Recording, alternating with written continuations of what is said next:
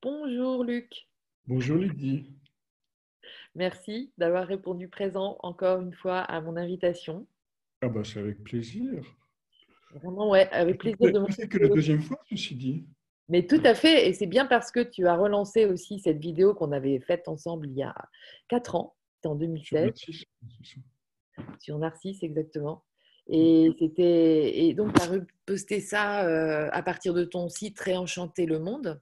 Oui, oui, oui, qui vient d'être construit. Donc j'en ai profité effectivement pour euh, relancer quelques vidéos. Voilà, et moi ça m'a donné l'occasion de la revoir, de la revisionner. C'est un, un, document vraiment très riche, très très riche, et ça m'a donné du coup l'élan et l'envie de te ressolliciter, surtout dans, dans cette période euh, particulière qu'on vit en ce moment, de, on peut dire de troubles quand même, et que tu anticipes quasiment en fait dans cette euh, vidéo de 2016 tu, parles de plein de choses qui résonnent fortement en ce moment, particulièrement en ce moment, je trouve en tout cas. Euh, honnêtement, je ne me souviens plus. Écoute, euh, en tout cas, en, tout cas, moi, dans notre conversation, oui? En tout cas, le confinement est quelque chose qui permet de descendre à l'intérieur de soi-même. En tout cas, si on choisit de le faire.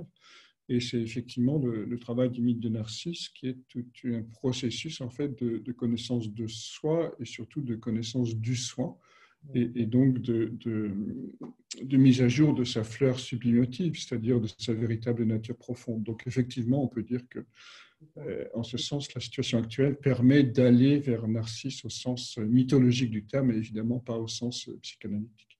Bien sûr, magnifique. Et puis, euh, et puis aussi, tu évoques dans, cette, dans, cette, dans ce document, tu évoques qui a une sorte d'attraction naturelle à aller vers les autres, à se, à, se, reconnecter les uns aux autres, ce qu'on vit aussi aujourd'hui fortement, puis euh, quelque part en mode un peu manque, parce que ben, là, on est euh, isolé. Et, et en même temps, en parallèle, et là, c'est là que ça m'a beaucoup éclairé et, que c'est venu vraiment se joindre à, à mon travail aussi, à, à ma quête, c'est euh, que euh, l'important pour pouvoir entreprendre son chemin du héros, je dis ça avec mes mots, c'est vraiment de se relier à son cœur, en fait. Alors ça, c'est ce que j'ai t'ai demandé aujourd'hui, peut-être de, de redévelopper plus précisément, parce que euh, peut-être qu'à travers tes mots, euh, chacun en t'écoutant va pouvoir aussi euh, trouver des clés. Oui, il, faut, il faut recontextualiser. j'ai envie de recontextualiser par rapport à la symbolique de Corima. Oui. Parce que Narcisse, c'est justement le, le symbolique de cette cuvette qu'on appelle le nombril, hein, qui est le lac dans lequel on, a tendance à se mirer, voire s'admirer, jusqu'à ce qu'on découvre sa véritable nature. Euh, mais à un moment, il est important de passer la barre du diaphragme pour aller vers le cœur. Or, le diaphragme euh, veut, dire, veut dire séparation. Mhm. Et le mot latin pour séparation signifie se mettre à part pour naître. Donc on a effectivement ici, plus on monte vers le temple crânien, plus on va rentrer dans quelque chose. Enfin, il y a une étape de séparation qui est se couper du, ventre, hein, du ventre de la mère, et en même temps dans notre culture de la société de consommation, euh, pour rentrer dans l'espace du cœur. Alors l'espace du cœur est un, n'est pas quelque chose euh, à l'eau de rose ou de sentimental, comme on pourrait le croire. Un jour, un yogi me disait euh, aimez, mais ne soyez pas, mais ne soyez pas sentimental. Ah, génial. Donc, cette dimension de, du cœur est en fait la grande dimension du combat héroïque. Pourquoi? Parce que le corps lui-même nous le dit en réalité, hein, puisqu'on a douze côtes qui sont des arcs, les fameux arcs costauds, qui est donc une arme, l'arme d'Hercule, hein, avec son arc et ses flèches, euh, qui vise quoi? Qui vise le cœur, hein, dont l'étymologie est une des grandes racines, c'est la même que courage. Euh, le courage vient du l'indo-européen cuer, hein, qui désigne également le cœur. Donc le courage est un cœurage en réalité, qui est une grande qualité du héros. Et en même temps, on a une autre arme qui est le, le sternum, qui désigne une épée, et que l'on porte devant soi pour tous nos combats héroïques. Et le thorax lui-même voulant dire cuirasse. Donc, on est bien dans cet espace des combats héroïques euh, pour aller vers l'ouverture du cœur. Donc, le héros, ce n'est pas celui qui euh, fait un exploit, qui traverse la, la, Méditerranée à la nage, par exemple, ou qui saute d'un pont. C'est quelqu'un qui euh, s'engage pour l'ouverture du cœur. Alors, on va voir ce que veut dire l'ouverture du cœur et quelles sont les douze grandes étapes, en fait, euh, qui permettent ce, grand processus. Parce qu'il y a dix étapes. Euh, alors, oui, parce qu'en fait, on peut identifier les douze côtes aux douze travaux d'Hercule. D'accord. Hercule, c'est quelqu'un justement qui a commencé par se mettre à part pour naître. Dans la mythologie, on nous raconte que Hercule est devenu le roi de Mycène, donc il a, réussi socialement, il est, euh, c'est quelqu'un qui est connu, bref, il a euh, achevé le maximum de ce que l'on peut développer en termes de personnalité. Mais un jour, Héra le rendit fou et euh, on nous dit qu'il a tué ses enfants, qu'il a même brûlé sa peau de lion qu'il avait chèrement acquise auparavant, etc. Donc c'est un moment, et il va entrer en dépression. Et donc il va s'enfermer dans une chambre noire. Et euh, au bout d'un moment, il va aller voir la pitié, puis la pitié va lui dire, écoute, euh, la seule manière de t'en sortir de cet état un peu catastrophique dans lequel tu te trouves, c'est d'accomplir les douze travaux en obéissant d'une manière euh, absolue et sans récriminer aux ordres de Zeus. Donc on, a bien ce point de départ hein, du parcours héroïque qui dit au fond, euh, euh, qui peut commencer par une dépression, qui peut commencer par le fait d'en avoir ras-le-bol que tout aille bien dans sa vie. Et parce qu'Hercule, il part pas parce que ça va mal, il part parce que tout va bien en réalité. Il, il est rendu fou justement parce qu'il était dans une situation euh, de, de faux self, confortable, agréable, de réussite sociale, de réussite familiale, de réussite professionnelle. Et à ce moment-là, il est complètement pris de court par la volonté des dieux et il perd la foi dans tout ce qu'il faisait auparavant. Donc c'est ça qui va nous mettre en route au fond. Est-ce que tu peux dire, excuse-moi, euh, euh, son lien avec Héra, justement? Alors, c'est un lien très ambigu parce que euh, Héra, pardon, Héraclès, Héraclès, je veux dire à la gloire d'Héra. Donc, c'est dans son nom, il magnifie la déesse en réalité. Mais dans la pratique de l'histoire, Héra est jalouse euh, d'Héraclès parce que c'est un fils de Zeus. Donc, au fond, euh, c'est le fils d'une de, maîtresse de Zeus qui s'appelle Alcmène. Donc, du coup, c'est l'ennemi d'Héraclès, mais on verra qu'à la fin de son parcours, euh, Héraclès va annoncer la gloire d'Héra, c'est-à-dire la, gloire de la grande déesse. Donc tout ce parcours, c'est aussi euh, une autre manière de dire qu'on va passer du combat héroïque vers l'ouverture du cœur. L'espace du cœur étant l'espace d'ouverture à la, à, la, conscience de l'immense et notamment, euh, pas seulement des étoiles, mais aussi des profondeurs de la Terre et de la nature tout entière. Donc, donc on a évidemment cette ambiguïté hein, chez Héraclès qui est à la fois euh, considéré comme l'ennemi des rames et qui porte en son nom euh, le, nom de la grande déesse, le nom des Merci. Alors, tu parlais de faux self.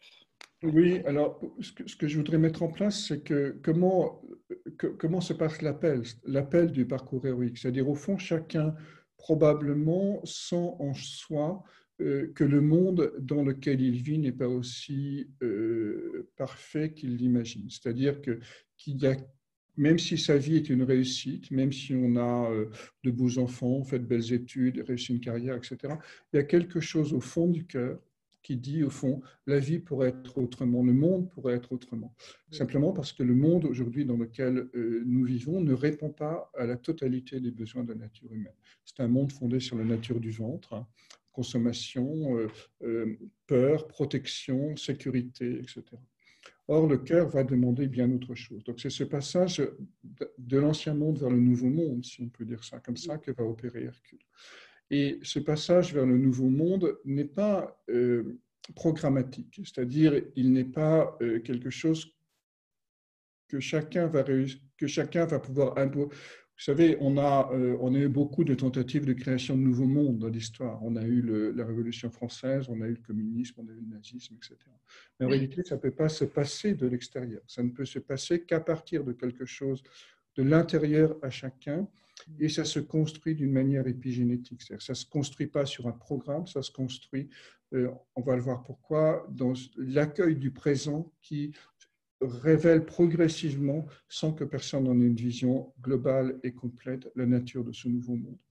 Mais simplement, le héros, c'est celui qui va dans sa nature profonde, c'est l'être humain qui, dans sa nature profonde, va écouter l'appel et à sa mesure et en fonction de la nature de l'appel de son cœur, va euh, se transformer progressivement intérieurement pour participer avec d'autres héros qui se seront euh, révélés et réveillés à la manifestation de ce nouveau monde dont chacun et dont personne en réalité ne peut percevoir la nature car elle va se car il fait partie des, des comment dirais-je du monde du mystère qui se révèle progressivement dans notre réalité humaine.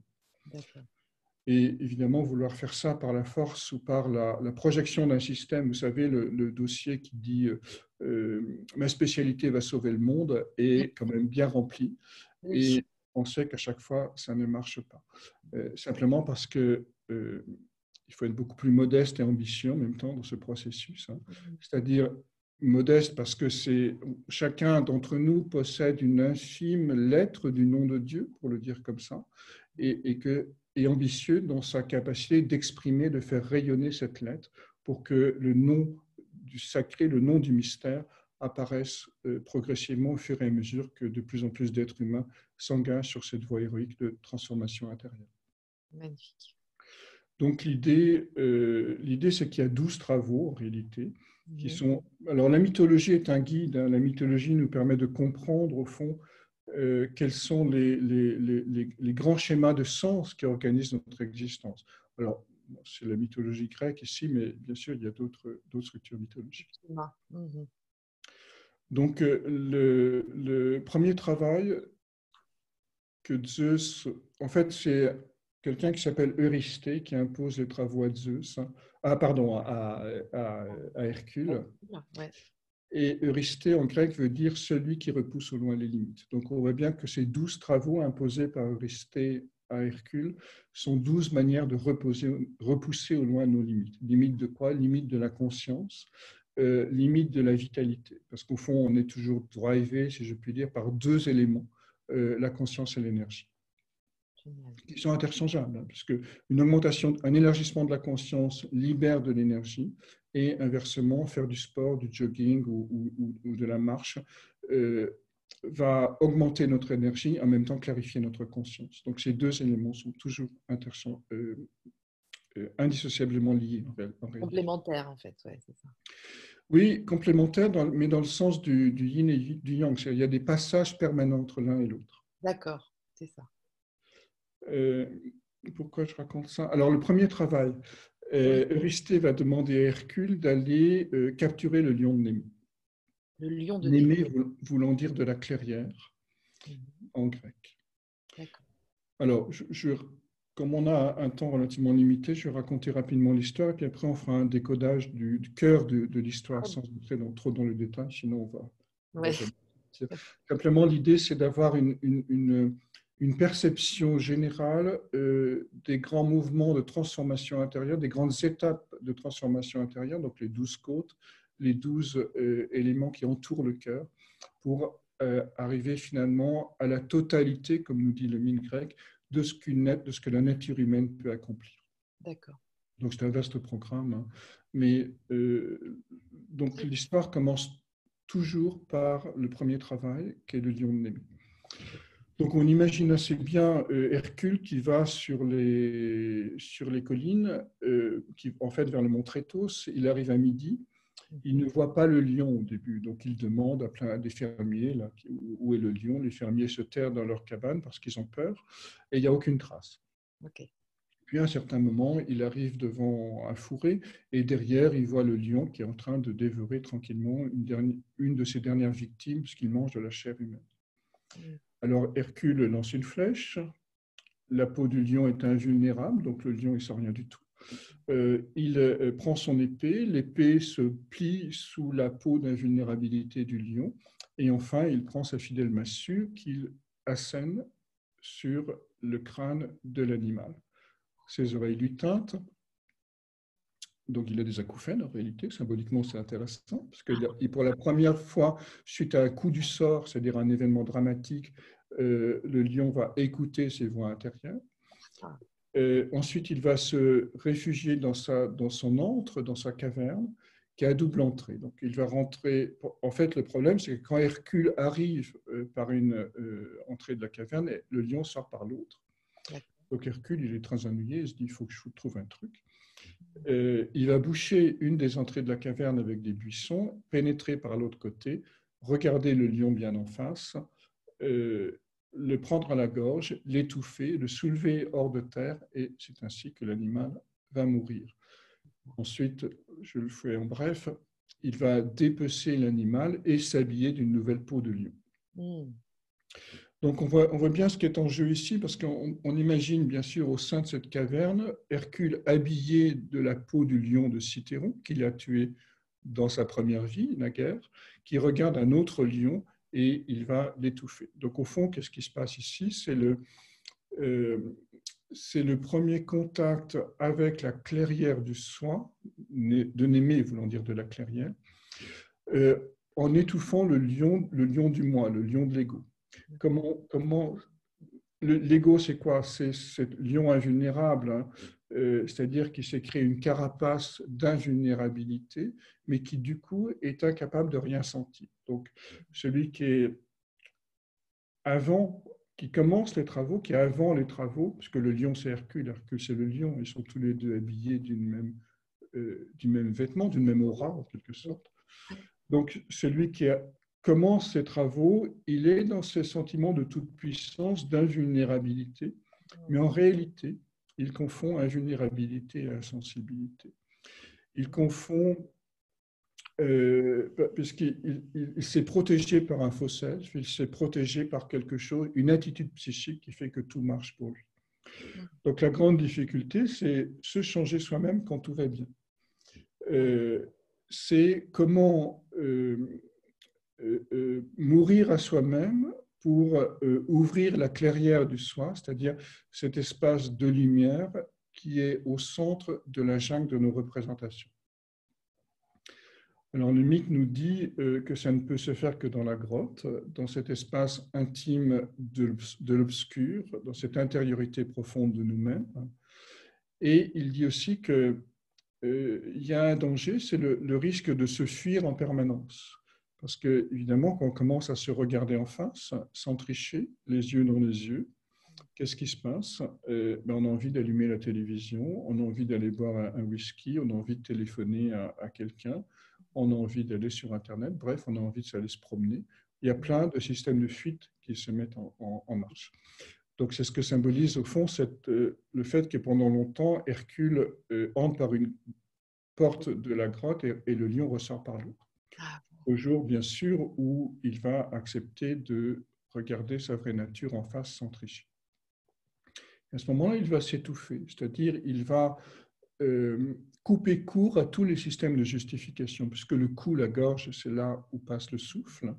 Euh, et, donc, il va arrêter de, euh, de, toute forme de casuistique, de justification pour qui maintienne en permanence nos point de vue. D'accord. Donc c'est cette capacité de mourir avant d'être mort, si je puis dire, qui va nous permettre de nous ouvrir à la conscience du soi et à la conscience de cette lumière qui est au fond de nous-mêmes. Alors pour ce soir, c'est concret. Euh, cette conscience, c'est quoi? Je crois qu'il se trouve que, en discutant un petit peu avec les, gens, il se trouve que beaucoup de personnes ont fait des expériences de ce que Jung appelle le lumineux, hein, des expériences euh, non ordinaires. Oui. Euh, c'est-à-dire euh, euh, ont découvert de manière soudaine, ou parfois en se mettant dans, des conditions particulières, peu importe, mais ont découvert à l'intérieur d'eux-mêmes cet espace de paix profonde, cet espace d'amour, cet espace de certitude intérieure. Ça peut se manifester différemment suivant les, les personnes, les lignes d'âme, qui fait que c'est un lieu refuge. C'est un lieu où la conscience peut prendre refuge parce qu'elle n'est plus dépendante du regard des autres. Donc, qu'est-ce qui se passe dans cette conscience-là quand on a tué le lion de l'ego, hein, le lion du moi? Euh, On n'est plus dans le besoin de séduire. On n'est plus dans la, on est justement dans une forme d'invulnérabilité, mais pas parce qu'on a une carapace, mais simplement parce que on est dans cet espace intérieur qui ne dépend plus du besoin d'être aimé, qui ne dépend plus du regard des autres, qui ne dépend plus euh, d'une approbation ou n'est plus fragile sous l'effet d'une critique. Mais là, on est encore à ce stade de la grotte. Tu dis, en décrivant ça, en fait, tu, on est encore dans ce premier euh, travail d'Hercule. Et oui, on est toujours dans le premier travail. Les travaux sont des vrais travaux. Hmm. Et un travail peut demander en réalité une vie. Hercule a fait ses travaux en huit ans et demi, mais euh, c'est assez exceptionnel. Deux. Hmm. mais euh, mais en fait, on va voir que ce premier travail est important parce que c'est lui qui va déclencher les autres en réalité. Tant que celui-là n'est pas fait, c'est-à-dire tant, qu'on n'est pas dans cet état intérieur d'accueil, d'ouverture, de sensibilité qui est aussi une forme d'invulnérabilité, euh, on ne peut pas faire les autres travaux. D'accord. Donc ce travail est bien sûr essentiel. La base. Mm. Euh, c'est une porte, c'est une porte en fait, c'est une ouverture de la conscience au monde du mystère. D'accord, magnifique. Et euh, donc le deuxième travail commandé par euh, Eurysthée va être la conquête, la destruction, nous dit le texte, de l'hydre de Lerne. Oui. Alors l'hydre de Lerne, c'est un animal un peu monstrueux qui est au pied du, lac, euh, qui est sur les rives du, lac Alcyone, euh, non loin d'une porte des enfers, par où Hercule, euh, par où Dionysos est descendu déjà pour sauver ses mêlées. Enfin bref, c'est un lieu un peu sombre. Non loin de là, il y a une ville qui s'appelle Argos, qui veut dire lumière. Et l'hydre dort sous un platane. Alors, Héra, qui est la, pardon, Athéna, qui est l'inspiratrice du, du, héros, lui dit écoute, si tu envoies des flèches là-bas, tu vas toucher l'hydre. Mhm. Alors, c'est ce que fait euh, bien sûr Hercule. Il envoie quelques flèches, il réveille l'hydre et il se rend compte que c'est un animal euh, à corps de chien et qui a neuf têtes serpentiformes, c'est-à-dire un long cou euh, et une tête en forme de serpent. D'accord. Il ne peut pas rentrer dans le lac parce qu'il est, enfin, il peut rentrer dans le lac, mais c'est un marécage et on sait que l'odeur, l'haleine plus exactement de l'hydre, va tuer les personnes qui la respirent. Donc on voit bien que dans ce deuxième travail, en gros, il s'agit de nettoyer une grande poubelle. Mhm. Euh, c'est un endroit pestilentiel. le lac Alcyone est un, est un lac sans fond. On dit que Néron a essayé de le euh, sonder, qu'il n'y est pas arrivé. Et, donc, euh, c'est aussi un animal multiple puisqu'il a neuf têtes. Mais si on réfléchit à l'étymologie, hydre, ça vient de hydra, qui veut dire eau. Donc on est bien ici dans un émotionnel collectif hein, euh, qui est empoisonné et qui empêche l'expression de la lumière, puisqu'il est près d'Argos, la ville lumière. Donc qu'est-ce qui se passe dans cette logique euh, Non pas plus qu'une logique symbolique, hein, c'est une logique d'expérientielle, une logique d'expérience intérieure. Lorsque la conscience s'est ouverte euh, à la présence du soi, c'est-à-dire à la présence de l'être intérieur, de notre véritable nature, elle devient hypersensible. On l'a vu, il y avait une ouverture de la, de la sensibilité. Mais elle devient hypersensible à quoi? Au fait que euh, nous vivons dans une poubelle psychique. Euh, qui est composée de toutes les mémoires émotionnelles euh, non, non digérées, non intégrées, non assimilées du collectif. Alors, ce sont quoi? Ce sont les guerres, ce sont les, les problèmes transgénérationnels, ce sont toutes les, violences que nous a produit l'histoire, euh, à la fois collective, transgénérationnelle, et notre histoire à nous, bien sûr. Donc, la conscience doit s'ouvrir à toutes ces productions qui empoisonnent la libre circulation du fleuve qui irrigue euh, le lac qui est Aminomé, qui veut dire l'inimitable, qui vient de la cité Argos de la lumière. Donc comment, au fond, euh, la question qui va se poser, c'est dans cette deuxième étape, comment traverser les miasmes du collectif, hein, euh, sans se laisser, sans que notre lumière se referme. On sait qu'à chaque fois qu'on a eu une expérience un petit peu du lumineux, une expérience mystique, une expérience intérieure profonde, lorsqu'on revient dans le monde, celle-ci se referme. Euh, bah, simplement parce que le gros nuage du monde, les têtes de l'hydre, euh, vont tout faire pour nous ramener dans la vie ordinaire. On voit bien que l'hydre n'est pas empoisonné par sa propre euh, odeur, par sa propre pestilence. L'odeur, c'est quoi? C'est tout ce qui est en voie de destruction, de, de, catabolisme au niveau biologique. Donc l'odeur n'est pas empoisonné par sa propre pestilence, seul Hercule risque de l'être. Autrement dit, seul celui qui a touché un espace de lumière risque d'être empoisonné par les miasmes du monde. Donc c'est une étape difficile. Comment va faire Hercule? Il va rentrer dans le, dans le lac. Euh, il sera accompagné de son neveu Iolaos. Iolaos qui veut dire les gens du pays en grec. Et donc, il va commencer à, couper les têtes de l'hydre avec son épée. Mais hélas, quand il coupe une tête, deux autres repoussent. Et à un moment, Héra envoie, vous savez, Héra, l'ennemi d'Héraclès, de, va envoyer un crabe euh, au fond du lac qui va tenter de déstabiliser le héros et de le, de le faire et de le noyer. Alors Hercule, je dis quand même ce crabe, lui donne un grand coup de pied et euh, il lui résout son sort. Mais néanmoins, les têtes de l'île continuent à se multiplier. Alors Iolaos a une idée, il, allume des, brandons, il allume des buissons, il prend euh, un bois euh, allumé et il va cautériser, donc mettre de la lumière sur les têtes de l'hydre coupées afin qu'elles ne repoussent pas. Donc on a aussi cette idée importante, c'est que si on attaque les forces d'ombre euh, avec beaucoup d'énergie et de conviction au nom des meilleures intentions du monde, celles-ci vont, se multiplier, celles-ci vont repousser. Alors on a plein d'exemples historiques, hein, lorsqu'on attaque euh, les terroristes par exemple, l'hydre terroriste. Euh, évidemment, on multiplie les chefs autoproclamés qui vont se diffuser ce terrorisme partout dans le monde. Ouais. Donc, au fond, on, a réveillé l'hydre, en quelque sorte, avec ces fameuses, cette fameuse guerre du Golfe. Hmm, l'hydre mondial. Mais ça marche aussi au niveau individuel, c'est-à-dire celui qui critique quelqu'un en permanence parce qu'il estime selon sa propre vision, qu'il n'est pas dans la lumière, il va devenir comme, comme lui, c'est-à-dire le chasseur devient comme la proie qu'il cherche à combattre. Simplement parce qu'on donne de l'énergie aux forces d'ombre, aux forces négatives, et à ce moment-là, elles font boum, que c'est bon, c'est délicieux, ça va me donner plus de force, et les têtes de l'hydre vont se multiplier. Alors Jung appelait, ce phénomène l'énantiodromie, c'est-à-dire euh, euh, le chasseur devient semblable à la proie à force de la chasser. Donc, donc euh, Iolaos nous dit la chose suivante, il nous dit la seule manière de euh, que ces têtes ne repoussent pas, c'est euh, de leur mettre de la lumière, de les cautériser, c'est-à-dire de soigner une blessure. Car bien sûr, aussi bien les terroristes que l'hydre dans les mythes fondent leur, leur capacité d'empoisonnement du réel sur une blessure. Et, et donc, on, on va entrer ici dans une dimension de reconnaissance de la blessure, pour que la multiplication des forces d'ombre ne se produise pas. Magnifique, c'est incroyable. C'est exactement les, mythes. J'invente rien en réalité.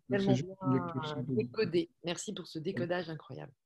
Et, donc, euh, donc, dans cette seconde étape que nous dit le mythe, il nous dit pour traverser les zones de souffrance, les zones d'ombre, cette, euh, cette poubelle psychique collective euh, qu'on appelle souvent l'astral, hein, qui est plein de, plein de mémoires euh, de, de, de rancœur, de violence, de, de frustration, etc. Euh, il s'agit de euh, d'éclairer les espaces qui sont coupés, c'est-à-dire en fait les espaces qui sont coupables. Le coup, le coup est coupé, donc le coup est coupable. Donc, donc et, et, on, voit bien qu'Hercule il coupe la tête, hein, c'est-à-dire il coupe ses pensées qui sont des poisons c'est quoi ces pensées qui sont des poisons? En fait, ça s'appelle des opinions.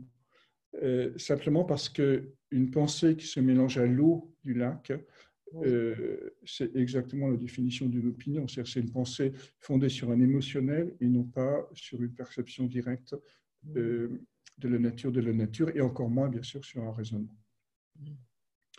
Donc, le moment est venu d'abandonner les opinions du monde et de euh, surtout de les guérir, d'utiliser ces flèches, c'est-à-dire la puissance de l'intuition, euh, pardon, l'épée, donc la force de la discrimination et de l'analyse, pour pouvoir guérir les espaces de souffrance intérieure et dans le monde qui se sont révélés du fait de l'augmentation de la sensibilité euh, liée au premier travail.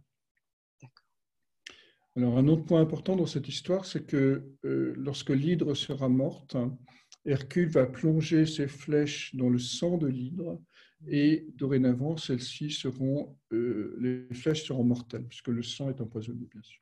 D'accord. Donc l'idée, c'est quoi? Ici C'est que euh, la, critique, l'esprit critique d'Hercule qui sera dénué, libéré des opinions personnelles et des opinions du monde, deviendra incroyablement plus euh, efficace, puisque évidemment il y aura ce sang empoisonné qui va tuer directement les victimes. On va revenir là-dessus tout à l'heure. D'accord. Donc, en d'autres termes, lorsqu'on se libère euh, des mémoires de souffrance, la pensée devient plus synthétique, plus claire et plus pertinente pour voir euh, les dangers qui euh, vont se révéler, se présenter dans la poursuite du processus de notre parcours intérieur. Donc ça, c'est le, on n'en est qu'au deuxième travail. Hein. le début. voilà. Donc ces deux travaux, mais ça, bon, j'imagine qu'un certain nombre de, personnes l'ont vécu. Hein. C'est-à-dire cette capacité, ce fait de euh, de s'ouvrir à un espace de, de, claire lumière ou de pur amour à l'intérieur du cœur. Et lorsqu'on revient, on sent que le monde dans lequel on vit, euh, les gens qu'on côtoie, euh, sont quelque part des poisons. C'est-à-dire que si on retourne dans ce monde-là, l'expérience va se fermer, va se refermer. Ce gros nuage hein, de, de, pensée obscure va étouffer la, la lumière qui est descendue. Donc c'est important de traverser ça en voyant les zones de souffrance, en, mettant de la lumière dessus et en les cautérisant, sans être dans la violence et la guerre contre, contre ça. Donc le troisième travail d'Hercule euh, sera la capture du sanglier d'Érimante. Et on va voir que euh, ça fait suite aux deux premiers. Euh, Eurysthée demande à Hercule d'aller capturer ce fameux sanglier qui est juste un porc sauvage. Hein, on va pas non plus. Euh. Donc Hercule dit ouais c'est facile. Hein, moi qui ai déjà combattu deux monstres terrifiants, c'est-à-dire moi-même, mon, faux self et puis l'environnement euh, empoisonné. Je dis bon un simple porc, euh, c'est pas très grave, on va y arriver. mais en fait il va avoir des soucis. Mmh. Pourquoi? Parce que au fond en réfléchissant il, il comprend que le porc c'est ce que nous dit le texte, hein. je, le fais assez vite, mais c'est une métamorphose d'Apollon. Donc Apollon s'est métamorphosé en sanglier pour une histoire mythologique que, je ne raconterai pas ici, qui va prendre trop de temps. Donc quand même, capturer le soleil, ce n'est pas un truc si facile que ça. Et donc il se dirige vers les terres, euh, vers les terres d'Artémis et euh, il arrive euh, au pied du mont Érimante. Et là, il y a un copain à lui qui lui fait signe de son sabot et qui lui dit Viens, viens dans ma, dans ma grotte, on va aller boire un peu. C'est Pholos. Pholos. Alors là, ça. Alors, Pholos. C'est Pholos. On entend un double. Ah, tu t'entends deux fois? Oui. Alors, de mon côté, c'est bon, le son. Voilà, tu continues, tu, tu verras en montage. Donc, il y a Pholos qui lui c'est bizarre. Donc il y a Foulos. Oui. Ah, merde, c'est pas facile avec l'écho. Oui, euh... euh, coupe ton, ton, ton, micro et puis rallume-le. Oui. Oui, allô, ça va mieux? Ça va mieux. Pas pour moi, mais ok. D'accord. Donc il y a Folos qui arrive et. Oui. Euh, suis... Donc Pholos, c'est un centaure. C'est pour ça qu'il lui fait signe de son sabot. Euh, un centaure, c'est un cheval avec un buste euh, humain, une tête d'homme. D'accord. Et les centaures, ça veut dire de la force de sang. Donc, il l'invite dans sa grotte, il l'invite à dîner ou à déjeuner, et Hercule, il sent l'odeur du vin, et dit écoute, tu n'as pas une bonne vieille jarre là que tu pourrais ouvrir pour euh, honorer ce repas? Alors Pholos prend un air embêté, lui dit ouais, mais euh, je sais pas si j'ai droit parce que c'est Dionysos qui l'a laissé là il y a quatre générations plus, plus tôt, etc., Bref, la jarre est ouverte. L'odeur du vin attire les centaures. Euh, il y a les mauvais, entre guillemets, centaures, c'est-à-dire les centaures qui sont les forces vives de la nature, qui ne sont pas apprivoisés. Donc les centaures ces centaures-là, attirés par l'odeur du vin, deviennent euh, complètement fous, ils se précipitent, ils veulent voler le vin, Hercule se défend, il lance des flèches, il tue la moitié des centaures, bref, une, une guerre mémorable se met en place. Et puis dans ce combat, il va par accident euh, blesser Chiron, qui est un autre centaure, mais qui veut dire, euh, qui veut dire main, donc qui est le centaure de la civilisation. Et puis également, Pholos, son ami, qui veut dire conseiller, sera blessé. ils vont tous les deux mourir parce qu'évidemment, Enfin, Pholos va mourir parce qu'évidemment, c'est la flèche empoisonnée de l'hydre de Lerne, avec le sang de l'hydre de Lerne. Et euh, Chiron, qui lui est immortel, va souffrir pendant euh, encore un certain temps et il ne va pas pouvoir guérir sa blessure. D'accord. Donc, il est transennuyé, ce pauvre Hercule, mais il continue quand même son chemin. Il monte au sommet du mont Érymante, là où il y a de la neige. Il pousse un grand cri le sanglier sort de son repère, il le fait descendre dans un trou, dans une congère. Et là, il descend dans la congère, il attache solidement le sanglier sur son dos et il redescend dans la vallée pour apporter le sanglier à Eurysthée. Voilà l'histoire. Donc on voit bien qu'ici, c'est la conquête du soleil. Et la conquête du soleil, c'est quoi? Euh, C'est le fait d'arrimer solidement à son dos euh, la présence du soi, parce que jusqu'à présent, premier travail, c'est juste une effluve, c'est une clairière en réalité. Deuxième travail, il faut euh, traverser les ombres qui risquent de la recouvrir. Et troisième travail, il va falloir attacher solidement à la conscience de sa conscience la présence du soi, c'est-à-dire deviner le sens de son destin. Car érimante, en effet, veut dire euh, prophétie par tirage au sort.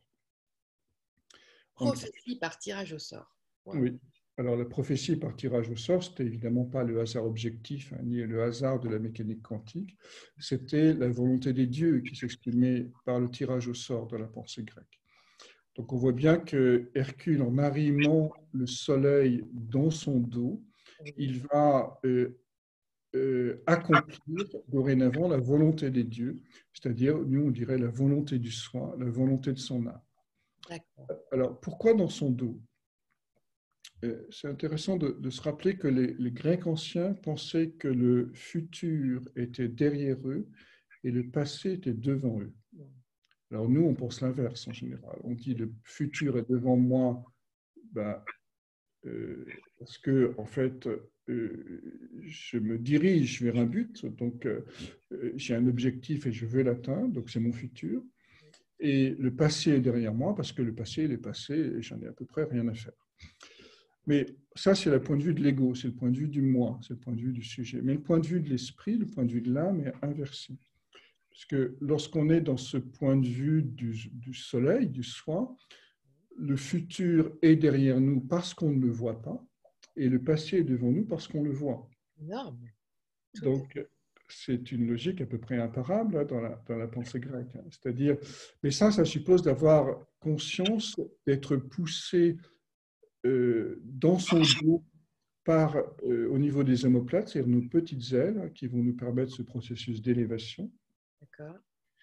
Et de renoncer à atteindre des objectifs personnels tant qu'on considère que le futur est devant nous.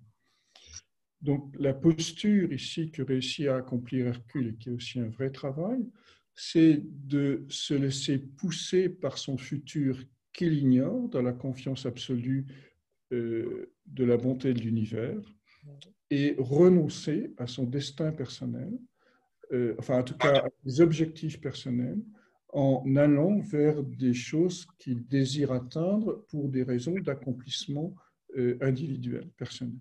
Égotique un peu égotique. Donc, vous voyez bien qu'on n'est pas ici dans du développement personnel, évidemment. Du reste, les Grecs ignoraient le développement personnel.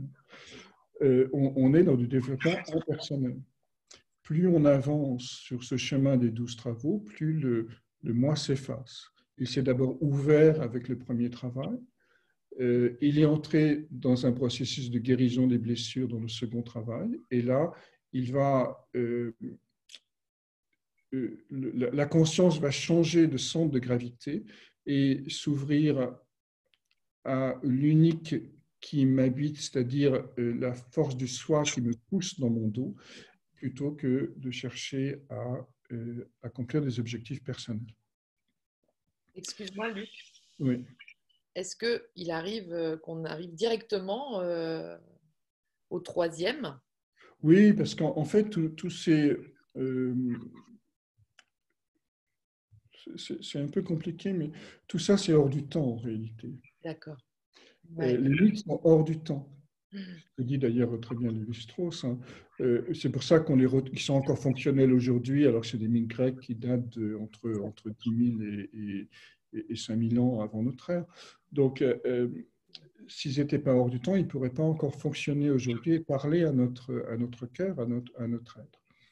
Donc, d'un certain point de vue, effectivement, tous les, tous les travaux d'Hercule fonctionnent en même temps. Donc, on peut bien sûr sentir le, le, troisième, euh, mais ça veut dire que quelque part, les deux premiers se sont ouverts, euh, soit, soit dans, dans, une vie antérieure, j'en sais rien, soit dans des expériences qu'on a déjà eues dans cette vie. D'accord. D'accord. Euh, il faut à la fois concevoir ça comme un système chronologique, parce qu'on est dans l'incarnation, on est dans la vie, on est dans l'expérience, mais aussi comme un système de, dans l'éternel présent. Tout est déjà là dans l'éternel présent. Ok, très bien. Donc, donc, comment a été possible ce troisième travail? Donc, euh, avec l'histoire des, euh, des centaures, justement. Je suis obligé de le faire en bref, mais les, les centaures, ces deux familles de centaures, donc les centaures de la civilisation Pholos et, et, euh, Chiron, le conseiller et la main. La main, c'est ce qui va permettre l'émergence de la civilisation, de la connaissance, etc. L'humanisation, en réalité. Et, et les centaures de, de l'ivresse sont les deux facettes de l'être humain. L'être humain qui va à la fois euh, construire des Taj Mahal, c'est-à-dire des merveilles d'architecture, ou construire des démocraties, ou construire des œuvres d'art, mais qui en même temps est capable des pires tortures et des pires atrocités. Donc on a à la fois cette dimension des centaures sauvages, ou faire des guerres, et des centaures de la civilisation. Mais Hercule doit abandonner l'un et l'autre euh, pour monter jusqu'à la neige, c'est-à-dire jusqu'à une pure conscience immaculée, pure conscience de la blancheur et de la lumière pour contacter le, pour arrimer solidement dans son corps et dans sa conscience la présence du, sanglier Apollon, c'est-à-dire du soleil du soir. Donc c'est un travail un peu très ambigu qui nous dit, à un moment de notre histoire, il faut abandonner l'humanisme. Il faut abandonner euh, ce que l'on croit être bien et juste pour l'humanité, car ça aussi, ce sont des encombrements euh, qui nous empêche d'être euh, complètement le serviteur de la pure lumière euh, qui nous pousse dans notre dos, hein, donc, dont on ne voit pas les objectifs et dont on ne peut faire que confiance parce qu'on sent de manière pressante sa présence. Mmh, donc ça, c'est le troisième travail. Donc on voit que, qu'on, va, qu'on va vers des choses plus, des contacts de plus en plus profonds et directs avec notre être essentiel. C'est ça. Le quatrième travail, ça a été la capture de la biche de Kérénia. Alors, la biche, c'est bien sûr un animal lunaire, hein, c'est, un animal féminin. Euh, du reste, c'est une drôle de bestiole, puisqu'il a sur sa tête des cornes d'or et elle porte des sabots d'airain. Et l'airain, le bronze, hein, c'est le même, c'est le même métal. Et donc, euh, c'est un animal sensible qui fuit en permanence le grand guerrier qui s'approche d'elle. Donc, euh, la poursuite va durer. Et Hercule, euh, de temps en temps, verra un éclair d'or dans les fourrés et il va la chasser et puis l'éclair d'or va s'enfuir beaucoup plus loin. Donc, euh, un jour, il va néanmoins voir l'animal endormi au pied d'un arbre. Il va prendre une flèche, la mettre à son arc, viser soigneusement, et la flèche va rentrer dans le jarret de l'animal, entre l'os et le tendon, sans qu'une goutte de sang ne perle, comme nous dit euh, l'histoire, et euh, en réalité passer dans l'autre patte de l'animal et donc lier les deux pattes de l'animal sans que, celle-ci, sans que celui-ci ne soit blessé.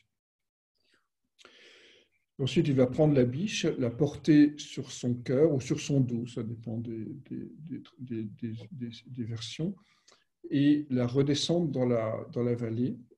Et à ce moment-là, il va rencontrer Apollon, donc le dieu soleil en personne, qui va lui dire Oui, mais la biche m'appartient, puisque en fait, c'est la biche d'Artémis. Hein, Artémis, c'est la sœur jumelle d'Apollon. Hercule va réussir à, à, défendre la biche contre la volonté d'appropriation d'Apollon. Et il va la ramener à Eurysth. Alors, c'est quoi cette biche? On, peut la voir de cette manière, c'est-à-dire la, biche, en fait, a des cornes d'or, donc elle est solarisée. Elle a un corps de biche, donc elle est lunarisée. Et elle a des pieds d'airain, donc elle est en rapport avec la loi de l'incarnation, la loi des reins de l'incarnation. On nous dit aussi dans le texte que c'est à l'occasion de ce travail qu'Hercule euh, mit en place les Jeux olympiques. Ah oui Oui, absolument, qui se reproduisent tous les quatre ans. Or, les Jeux olympiques réincorporent ces quatre éléments, c'est-à-dire la médaille d'or, la médaille d'argent, la lune est liée à l'argent, et la médaille de bronze. Donc, euh, cette fonction, ce travail, en fait, va consister euh, à faire descendre dans, nos trois corps, physique, émotionnel, mental, euh, la lumière perçue mise sur notre dos dans le travail précédent. En d'autres termes, on a une, ce qu'on appelle une peak experience, une expérience des sommets. Et maintenant, il va falloir, par la, par la lune, c'est-à-dire par la douceur, la sensibilité, la patience, cette longue patience qui fait qu'Hercule a traqué l'animal pendant une année entière, euh, l'apprivoiser sans violence, puisque Hercule la capture sans violence. Euh, donc, comment apprivoiser la lumière, comment euh, faire que celle-ci descende dans nos corps, dans, la totalité de notre personnalité, sans la blesser, sans la violenter, sans la détruire, sans la faire souffrir? C'est exactement ce qu'a fait Hercule avec la biche. Hein. Et euh, pourquoi la biche ne fuit plus? Parce que le héros a acquis cette grande qualité qui est la non-violence, l'innocuité. Donc ça, c'est la grande qualité à acquérir dans ce quatrième travail. Hein. Autant le troisième est dans la force et dans la euh, conscience de sa propre lumière, mais la conscience de notre propre lumière font fuir toutes les biches du monde, c'est-à-dire tous les êtres hypersensibles euh, euh, qui ne sont pas encore dans, cette, dans la conscience héroïque. Donc, donc, pour retourner dans le monde, Hercule doit prouver qu'il est dans une parfaite non-violence. Gandhi appelait ça l'ahimsa, la non-violence, envers, euh, envers tous les règnes de la nature. Hmm. Donc ce, ce, quatrième travail euh, consiste à, à, solariser ses corps par la patience, par la non-violence, par la douceur, afin que l'expérience du travail antérieur puisse euh, imprégner la totalité de notre personnalité. Hmm. Donc là encore, bien sûr, c'est un, grand travail qui demande beaucoup de patience et surtout euh, cette grande qualité de la douceur. De la douceur. Le travail suivant sera le fameux nettoyage des écuries d'Ogias. Ah, très connu. Alors c'est un travail intéressant parce que c'est le seul qui a conservé une modernité, puisqu'on évidemment on a gardé cette expression nettoyer les, écuries d'Ogias. Alors là encore, je vais essayer d'être bref. Euh, Hercule donc demande, pardon, Eurysthée demande à Hercule d'aller nettoyer ces fameuses écuries. Ogias veut dire euh, rayon de lumière. D'accord. Donc Ogias, c'est propriétaire, pour faire simple, c'est un riche propriétaire terrien qui a un grand troupeau, euh, qui n'est jamais malade, où il y a beaucoup de, vaches femelles, qui se reproduisent bien. Bref, il est prospère, tout va bien chez lui.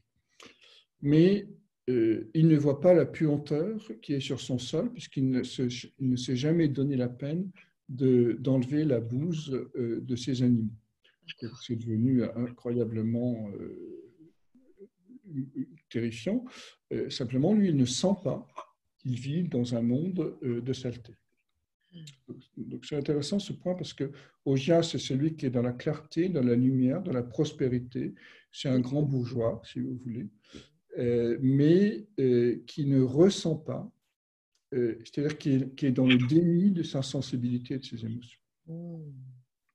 De même qu'aujourd'hui, et c'est pour ça que je notais ce fait qu'on a gardé cette expression des écuries d'Ogias, on est dans une société lumineuse de conscience, de clarté, d'intelligence, de, euh, de technologie, de science, mais on ne sent pas la pollution que toute cette technologie et cette science a euh, générée dans notre monde. Alors bien sûr, on ne sent pas le, gaz carbonique produit par les voitures, euh, ni et on ne le voit pas non plus. Donc on ne voit pas, cette pestilence est devenue invisible. Donc ce grand travail va être comment nettoyer cette pestilence qui encombre le corps de la terre et qui encombre sur le plan intérieur le corps du héros. Alors, euh, il doit le faire en une seule journée, Hercule. Il ne va pas prendre son, une pelle, un seau, c'est-à-dire il ne va pas faire du développement personnel en nettoyant euh, ce qui encombre son corps de, souffrance. Euh, il va dévier deux fleuves, et l'Alphée et le Péné, faire un trou dans les écuries d'Ogias et c'est sur les deux dieux fleuves, nous dit le texte, qui vont faire le travail. Alors, qu'est-ce qui se passe hein, lorsqu'on a fait les travaux précédents, lorsque, cette sensibilité euh, a été accueillie dans la totalité de notre personnalité, donc la biche de Kérénia Il se passe que euh, il y a deux grands fleuves qui vont s'ouvrir, deux grandes nouvelles énergies qui vont descendre euh, dans le corps, qui est le fleuve d'amour lié au cœur et le fleuve de vie lié au plexus solaire. Et, ça, ça va euh, nettoyer d'un coup, en un seul jour, en réalité, euh, tout le, corps éthérique, ce qui reste des encombrements du corps éthérique, du, du, corps physique, mais en termes d'énergie. Donc, on a des expériences d'éveil hein, qui racontent ça dans, dans, certains cas, où le, euh, notamment, je pense à, euh, comment il s'appelle Écarte-le. Écarte-le, voilà, exactement. Qui dit ça très bien. Il dit, euh, si on lit l'introduction à son ouvrage Le pouvoir des moments présents, il dit Moi, j'étais dans une espèce de très dépressif et tout d'un coup, j'ai senti une, une lumière, une, une, chaleur et une brûlure au niveau du plexus solaire. Et c'est là où il a fait le, le passage. Ouais. Donc on voit en passage qu'il y a deux, deux voies d'éveil. Hein. Il y a la voie d'éveil du lion de Némée, qui est, dans, qui est une voie apollinienne, hein, qui est dans l'hyperconscience, qui est dans la lucidité, qui est l'acceptation de se regarder en face sans tricher. Et puis cette voie d'éveil hein, qui est liée au verso, qui est liée à l'énergie au contraire. Et c'est l'énergie, c'est les dieux fleuves qui font le travail de nettoyage. Donc ça, c'est le, ce travail qui est au fond... Euh, accepter de ressentir la puissance de vie, la puissance d'amour qui nous traverse et qui va euh, euh, bouleverser profondément les certitudes intellectuelles et la euh, lumière sur laquelle que l'on pensait avoir acquis, acquis jusqu'à présent. Le travail suivant, ce sera les oiseaux de Stymphal. Donc là, on est déjà dans, une posture intérieure qui fait qu'il euh, y a pas mal de choses qui ont été nettoyées, que la conscience, le contact avec la, euh, conscience énergie, hein, les forces divines euh, sont déjà bien de plus en plus ouvertes. mais il y a encore un problème, nous dit Eurysthée, il faut que tu ailles détruire les oiseaux de Stymphal. Alors, les oiseaux de Stymphal ressemblent à des grues ou des ibis, nous disent le texte, sauf qu'elles ont des ailes de bronze, des serres de bronze et des becs de bronze, et qu'elles ont été chassées du ravin des loups par les loups, et elles sont venues se réfugier dans les forêts qui jouxtent euh, le lac de Stymphal. Donc Hercule va essayer avec des flèches, mais bien sûr ça ne marche pas, il y en a beaucoup trop. Sur une impulsion divine, dit le texte, ou un conseil d'Athéna, il va monter sur le mont Silène, jouer des castagnettes, Et c'est le bruit des castagnettes qui va faire fuir les oiseaux de leur repère.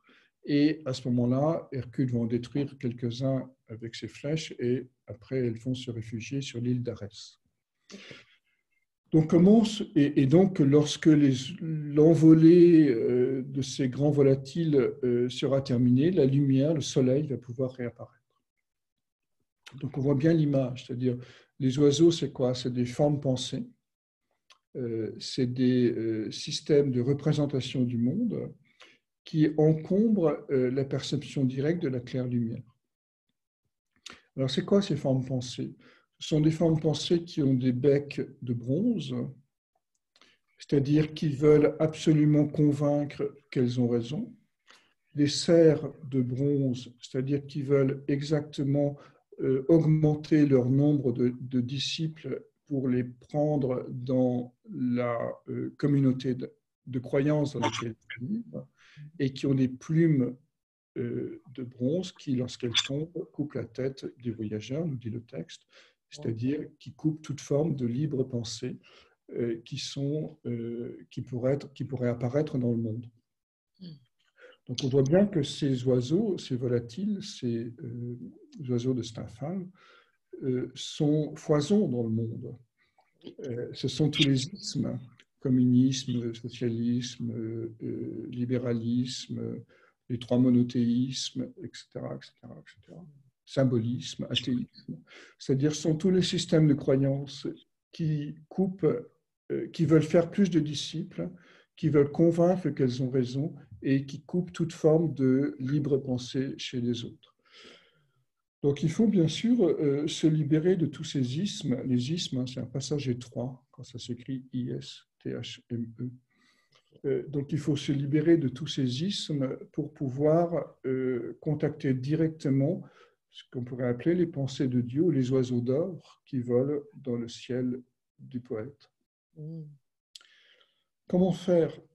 Alors le mont Silène, c'est l'espace, euh, c'est le lieu d'habitation, c'est le lieu pardon, de naissance de Mercure. Mm. Donc il faut se placer au-dessus du mental, au-dessus de Mercure, et jouer des castagnettes, c'est-à-dire euh, c'est la puissance euh, métamorphosante de la trance, de la danse, du rythme et de la musique, qui fait qu'on va pouvoir chasser tous ces oiseaux. Parce qu'ici, on voit bien que la musique, euh, plus que la lumière, du reste, parce que la lumière apporte la connaissance, mais la musique, parce qu'elle est plus proche, ses fréquences sont plus, plus, plus basses hein, que celles de la lumière, elles sont plus proches de l'homme, donc elles sont plus proches de la nature humaine, elles sont plus capables de transformer l'être humain euh, que ne l'est la lumière. Donc il suffit d'écouter de la musique, euh, les yeux fermés, et, on, sent bien que euh, celle-ci nous emporte vers des zones de nouveaux, de nouveaux espaces ou de nouvelles profondeurs ou de nouvelles euh, euh, sombritudes, pour utiliser ce, néologisme. Donc on voit bien que la musique est thérapeutique, la musique transforme l'être humain. Donc c'est ce rythme, cette transe liée à la musique qui va permettre à Hercule de poser sa conscience au-dessus de son mental et de comprendre pour la première fois que, euh, que la conscience n'est pas la pensée, que la pensée n'est pas la conscience. Et ça, c'est un point important, évidemment, dans le processus intérieur, puisqu'à ce moment-là, pour la première fois, le, héros, que nous sommes tous, peut poser sa conscience au-dessus de son mental et recevoir directement euh, la claire lumière du soleil qui va éclairer euh, son existence. Donc ça, c'est le travail d'Hercule après, après le grand nettoyage hein, des écuries d'Augias, le grand nettoyage du corps éthérique. Hmm. Après les oiseaux viendra euh, six autres travaux. Qui ces six premiers travaux, en fait, ont lieu dans le Péloponnèse. Donc, c'est des travaux, on va dire, dans notre symbolique ici, qui vont nous permettre de, de contacter pleinement la nature du soi. D'accord. Les autres travaux vont se placer en dehors du Péloponnèse, dans d'autres régions de la Grèce. Donc, ils vont nous dire comment après avoir euh, s'être ouvert à l'âme individuelle, pour le formuler comme ça, le héros du cœur va pouvoir s'ouvrir à l'âme du monde.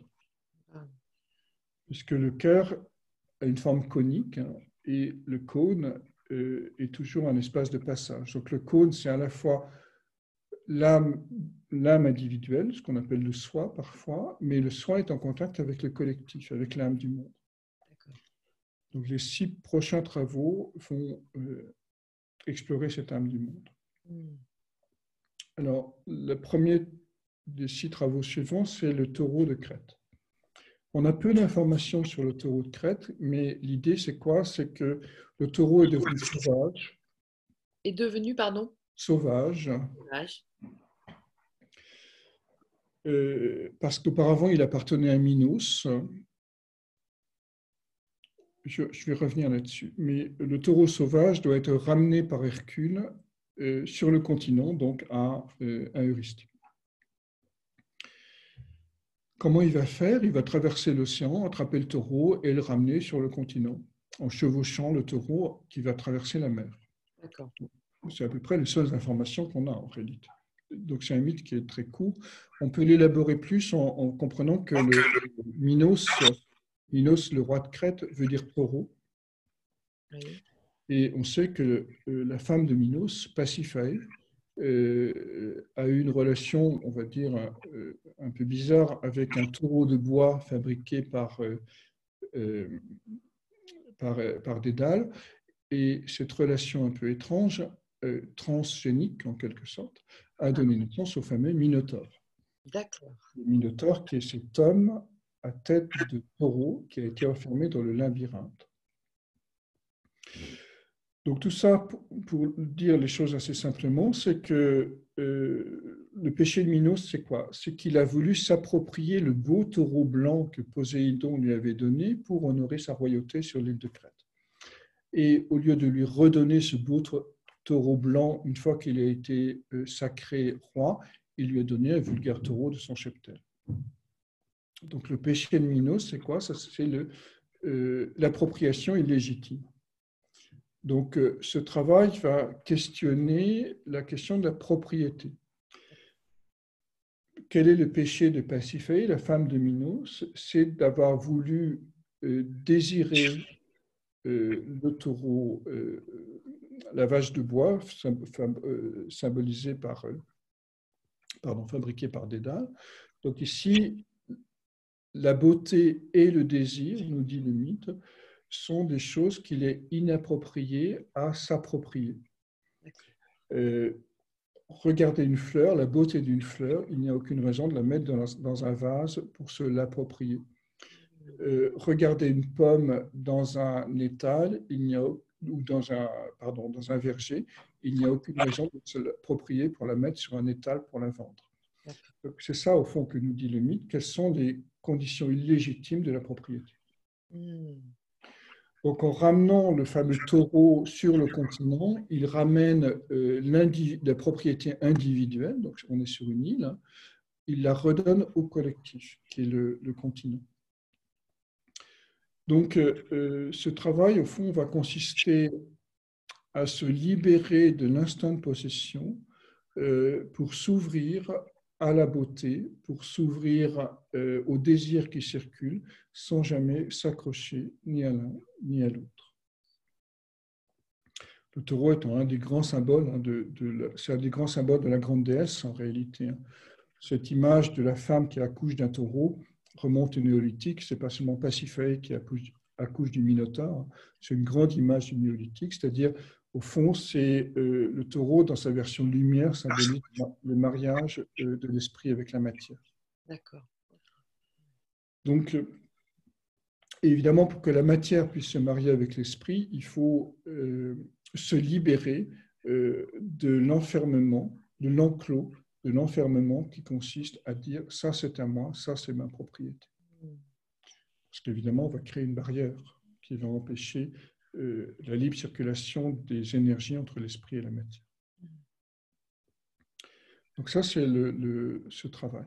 Le travail suivant, euh, toujours en rapport avec le couple cheval-taureau, c'est la capture des, euh, des jumeaux de Diomède. Des des juments de Diomède. Alors, on peut aussi associer, peut-être pour clarifier, chaque signe, euh, pardon, chaque travail à un signe du zodiaque. Ah oui. Parce que on sera plus sensible à un certain travail qu'à d'autres en fonction de la nature de son signe solaire. Parce que Hercule est un héros solaire. Hein. Donc le soleil dans le signe va indiquer quel travail nous correspond le plus euh, dans cette vie. Alors je les reprends rapidement parce que je ne les ai pas donnés. Donc le lion de Némée, c'est le signe du lion, bien sûr. Euh, l'hydre de Lerne, c'est le signe du cancer. Le sanglier d'Érimante, c'est le signe du Capricorne. On monte jusqu'au sommet du, euh, du, euh, de la montagne pour arriver dans cette pure blancheur, cette pure existence. Le, les écuries d'Ogias, c'est le verso. D'ailleurs, Écartoleux était du signe du verso. Et le, le, les oiseaux de Stymphale, c'est le Sagittaire. Hein, le Sagittaire qui a souvent tendance à chercher à convaincre les autres que son système de représentation du monde va sauver le monde. Il fait du prosélytisme souvent euh, euh, avec la meilleure bonne volonté du monde. Et puis, euh, je crois que j'en oublie un, je ne sais plus lequel. Le taureau euh, bah, le taureau, ah le taureau, il y a une ambiguïté, mais je n'ai pas le temps de démontrer ici. Ce n'est pas le signe du taureau, c'est en fait le signe de la Vierge. D'accord. Et le bélier, ce sera les cavales mangeuses d'hommes, donc les juments de Diomède. Ok. Qui sont des, donc des, des, animaux femelles qui sont sauvages et qui dévorent, dévorent pardon, de la chair humaine. Alors, Hercule euh, Diomède, pardon, qui est le fils de, Mars, hein, fils d'Arès, euh, enchaîne ses cavales extrêmement dangereuses à une mangeoire avec des chaînes de fer et il leur donne à manger de la chair humaine. Donc Hercule arrive, il, maintenant c'est un héros, donc il fait des trucs assez facilement, surtout qu'il s'est complètement ouvert aux six premiers travaux, c'est-à-dire la totalité de sa nature euh, spirituelle. Donc, il va euh, arriver, il va libérer les cavales, il va euh, confier ses animaux à Abderos, qui est son amant, nous dit le texte, hein, qui est un fils d'Hermès, et il va également euh, entrer en bataille contre les, les, Bistoniens, peu importe, et il est sur le point de perdre la bataille, et à ce moment-là, il va ouvrir un canal entre la mer et le champ de bataille, ses ennemis vont être inondés et il va ainsi pouvoir les vaincre. Il va revenir vers Abderos, mais entre-temps, Abderos a été bouffé par les cavales qu'il n'a pas été capable de maîtriser. Donc Hercule doit repartir à nouveau, euh, recapturer les cavales. Il les recapture facilement, bien évidemment. Et il donne à manger à ces cavales qui sont quand même affamés, il leur donne à manger Diomède. Elles se régalent et ensuite il les attelle à son char et il les ramène à Eurysthée. Donc c'est quoi ces cavales Ce sont les élans sauvages qui nous habitent. Euh, pourquoi euh, C'est la puissance de vie, c'est pour ça que c'est aussi le signe du bélier, hein. c'est la puissance vitale euh, qui a été réveillée du fait de toutes nos expériences antérieures. Donc on a une énergie débordante, mais à quoi va servir cette énergie? Oui. Donc Diomède est un mauvais maître parce qu'il cherche à contraindre ses énergies vitales euh, par le fer et la chaîne. Et également aussi, donc par la volonté en réalité. Par la maîtrise, par le contrôle. Mais c'est aussi un mauvais maître parce qu'il leur donne à manger euh, des nourritures qui ne correspondent pas à leurs besoins naturels, à savoir de la chair humaine. C'est ça. Donc, euh, ça veut dire quoi? Ça veut dire qu'à chaque fois qu'on est euh, enchaîné à un travail ou à une situation qui ne correspond pas à nos besoins profonds, réels, la vitalité du soin, à ce moment-là, on devient sauvage, dangereux et destructeur pour soi-même, pour sa propre chair humaine et pour les autres. Donc la question à se poser dans ce travail, est-ce que mes élans vitaux servent euh, servent le soi, servent l'univers, ou est-ce qu'ils servent encore le, désir de confort, la peur de... Est-ce que j'accepte de me laisser enchaîner à des choses qui ne me conviennent pas? Donc ça, c'est la vraie question à se poser. Et évidemment, il s'agit de les libérer. Comment Hercule va les libérer? Euh, Il va d'abord confier les cavales, c'est-à-dire ces élans sauvages, cette puissance vitale qui nous habite, euh, à Abderos, fils d'Hermès, donc au mental, à la pensée. C'est l'amant d'Abderos. Donc il y a encore, encore une partie d'Hercule qui est identifiée à ses pensées. Mais évidemment, ce n'est pas les pensées, ce n'est pas l'intelligence, ce n'est pas la réflexion qui peut euh, contrôler les, les, élans sauvages. Mm. Et donc, euh, ces élans sauvages, au contraire, vont manger Abderos, vont détruire euh, l'intelligence qui cherche à les contrôler. Donc, ce n'est pas l'intelligence qui contrôle nos, pulsions, ce n'est pas la maîtrise qui contrôle nos pulsions, comme Diomède. C'est quoi? C'est le fait d'ouvrir un territoire, un canal entre la Grande Mer et euh, le champ de bataille. C'est-à-dire de faire circuler l'eau de la Grande Mer vers le bassin. Autrement dit, c'est de s'ouvrir à une dimension de compassion, d'amour universel, d'oblativité, euh, d'empathie, qui va euh, ramener la paix sur le territoire. Et donc à ce moment-là, dans cette ambiance d'empathie, de, de présence de l'amour, les élans sauvages vont accepter d'être attelés au char d'Hercule, c'est-à-dire de servir le héros, de servir euh, la conscience qui a accepté de servir euh, Jupiter, c'est-à-dire le sens du destin, le sens de son destin. Donc ça aussi, c'est un travail difficile hein, mm.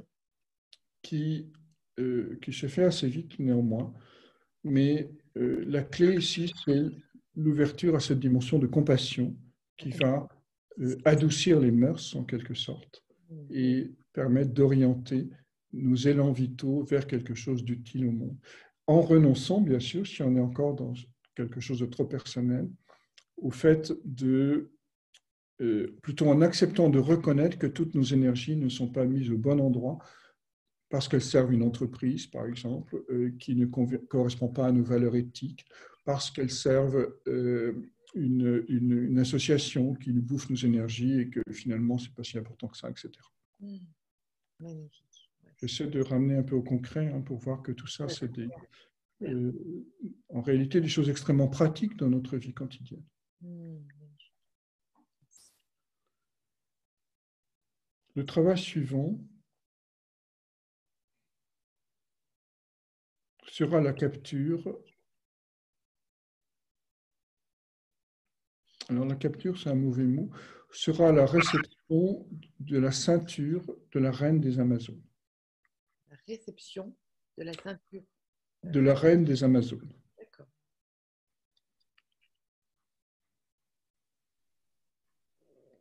Parce qu'en fait, ce qui se passe, c'est que la fille de, de Risté, admettez, euh, adorerait avoir la ceinture d'or d'Arès, qui est, que Arès a donné à, sa propre fille, qui est la reine des Amazones. Hmm.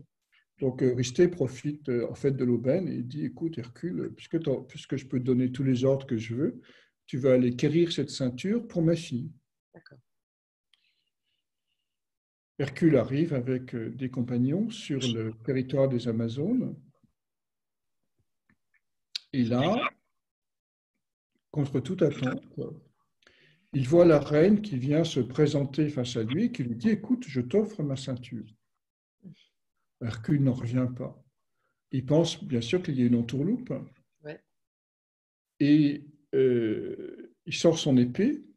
Et de leur côté, les, autres Amazones là, qui sont restés au loin pensent aussi qu'il y a une entourloupe en voyant Hercule sortir son épée. Et donc, elles se précipitent pour sauver leur reine. La bataille s'engage. Hercule va tuer toutes les Amazones, ou presque, prendre la ceinture et repartir. Ce travail est un échec, nous dit le texte. Pourquoi? Parce que Hercule a pris ce qui était donné. En réalité, le guerrier, jusqu'à présent dans notre histoire, nous savons euh, prendre ou donner, mais nous ne savons pas recevoir. Et il est bien sûr beaucoup plus difficile de recevoir que de prendre ou même de donner. Pourquoi? Parce que dans le fait de recevoir, cela suppose la confiance absolue de l'autre. Euh, parce que lorsqu'on nous fait un don, évidemment, est-ce que ce don est conditionnel? Est-ce qu'il y a une arrière-pensée? Est-ce que je vais devoir faire un contre-don? Euh, Est-ce qu'il euh, y a un retour d'ascenseur qui est attendu etc., etc. Donc c'est difficile pour Hercule, ce fier guerrier qui a toujours pris en charge son propre destin, de concevoir que l'univers puisse lui donner, en la personne de, la reine des Amazones, puisse lui donner quelque chose. En fait, le fait d'accepter de recevoir quelque chose soulève la panique, hmm. qui est une panique profonde, symbolisée bien sûr par les, Amazones, l'attitude des Amazones et l'attitude d'Hercule lui-même. Donc, euh, c'est quoi cette ceinture on a dans la mythologie grecque trois ceintures. Euh, le baudrier d'Orion, Orion c'est un chasseur. On a la ceinture d'Arès que vient chercher euh, Hercule et on a la ceinture d'Aphrodite, bien sûr, qui, lorsqu'elle l'ouvre, euh, tout le monde tombe amoureux d'elle. Alors, d'une manière générale, la ceinture n'est pas, sauf le baudrier d'Orion, mais la ceinture n'est pas cet objet qu'on met autour de la taille, c'est cet objet qu'on met autour du cœur, comme euh, un petit peu les, comment ça s'appelle? Les, euh, les, écharpes des mères. Ah oui. Hein, donc c'est quelque chose qu'on met euh, porter, tu veux dire, qui, est porté autour du cœur. D'accord. En réalité. Donc on voit bien que cette ceinture, c'est quelque chose qui va qui contribue à l'ouverture du cœur. Une des grandes contributions à l'ouverture du cœur, c'est lorsqu'on arrive à recevoir c'est le symbole du royaume de, la reine des Amazones. Donc, euh, cette reine ne donne pas n'importe quoi à Hercule. En fait, elle lui donne la totalité de son royaume et la totalité d'elle-même parce que, nous dit le texte, elle a trouvé le héros euh, séduisant. Et en réalité, parce qu'on est tombé en amour du héros. Donc, euh, ici, pour le formuler autrement, cette question importante qui se pose et qui va complètement changer notre regard sur la question suivante. Euh, est-ce que l'univers est bon? Est-ce que l'univers est accueillant? Car si l'univers est accueillant, il n'est plus nécessaire de faire des plans compliqués euh, pour sortir son épingle du jeu. Il n'est même plus nécessaire d'entrer dans des champs diplomatiques euh, pour trouver des accords de paix et des échanges acceptables. Il faut juste s'ouvrir à la bonté de l'univers. S'ouvrir à la bonté de l'univers, ça veut dire quoi? Donc c'est la balance, hein, bien sûr, dans ce, travail. Ah S'ouvrir à la bonté de l'univers, ça veut dire quoi? Ça veut dire euh, entrer dans la jubilation du cœur, entrer dans le sentiment de gratitude mais un sentiment de gratitude qui n'a rien de moral, qui est juste la prise de conscience que ce que nous faisons en ce moment est le fruit entier de l'histoire de l'univers. Hein, c'est parce qu'il y a eu des gens pour inventer des ordinateurs qu'on peut euh, parler en ce moment. Mais les ordinateurs ont été possibles parce qu'il y a eu du silicium dans, dans la Terre, donc on peut remonter facilement au Big Bang. Donc, toute l'histoire de l'univers contribue à ce moment présent que nous vivons en ce moment. C'est-à-dire tous les fils ont été tirés pour que ce qui se passe en ce moment se passe. Vous voyez ce point de vue, c'est-à-dire, euh, euh, pour le prendre autrement d'une manière plus simple, le café que vous buvez le matin ou le thé que vous prenez le matin est le fruit de l'histoire de l'univers. Il a fallu évidemment quelqu'un pour le transporter, quelqu'un pour faire la tasse, quelqu'un pour le planter, quelqu'un pour le ramasser. Il a fallu une mutation euh, pour le produire dans l'histoire du végétal. Il a fallu du soleil, de l'eau pour l'arroser, etc., etc. Magnifique. Donc, euh, euh, c'est cette conscience qui va naître dans Hercule et qui est difficile. On voit bien pourquoi, parce qu'il est habitué à prendre ce dont il a besoin ou à accomplir la volonté du destin. Là, il y a un retournement euh, de conscience qui se produit dans ce travail, euh, qui l'amène à entrer dans cette confiance dans la bonté de l'univers et à entrer dans cette euh, profonde gratitude envers, envers toute l'histoire qui s'est produite depuis les origines des origines. Donc, évidemment, c'est encore un travail d'Hercule. Les travaux ne sont pas des travaux faciles. Non, mais, là, on a pris une certaine conscience de la perfection, en fait. Voilà. Et, donc, c'est ça qui, soulève euh, ce sentiment de gratitude qui, qui, entraîne de la joie, en réalité. Ça, d'accord. Mais qui est naturel, j'insiste là-dessus, parce que ce n'est pas une joie née de la, euh, d'un enthousiasme militant, ce n'est pas une joie née d'une foi, c'est une joie née de la nature, de l'être humain qui se voit enfin euh, tel qu'il est, c'est-à-dire une petite parcelle dans une, une petite note une petite parcelle d'existence dans une grande symphonie, euh, à la fois géographique et historique. Génial. Donc c'est ça qui produit la beauté, en fait. C'est ça qui produit la beauté. Donc ce travail de la gratitude de la ceinture euh, est important. Alors, juste en, en, aparté, en fait, cette ceinture est aussi la ceinture zodiacale. Euh, donc les douze signes du zodiaque. Donc ça veut dire qu'Hercule rentre vraiment aussi dans un nouveau plan de conscience. Hmm. Cette ceinture hein, que portaient les grandes déesses, hein, Inanna, Ishtar euh, et Vénus, bien sûr. Hmm. Et ça a un lien, le fait que ce soit des Amazones, avec le féminin aussi? Bien sûr, parce que les, oui, bien sûr, parce que les Amazones ont une idée encore très imparfaite de ce qu'est le féminin, parce que ce sont des femmes guerrières euh, qui du reste coupent un sein pour mieux tirer à l'arc. Donc autant euh, les Amazones n'ont pas intégré euh, le féminin, ce qui est une manière de dire aussi qu'Hercule, lui non plus, n'a pas intégré le féminin. C'est-à-dire il n'est pas encore dans cette capacité d'accueil, d'ouverture qui est quand même typique du chant du féminin. Totalement. Et puis les Amazones non plus, puisqu'elles font la guerre. Et les Amazones non plus. Dans, dans, le mythe, les choses fonctionnent toujours en, en miroir ou en répétition d'un même topic en réalité. Tout à fait comme dans les rêves. Les rêves parlent du rêveur et, sous ses différentes facettes. Ah, génial. Alors, il nous reste, si j'ai bien compris, encore compter pardon, trois travaux. C'est ça.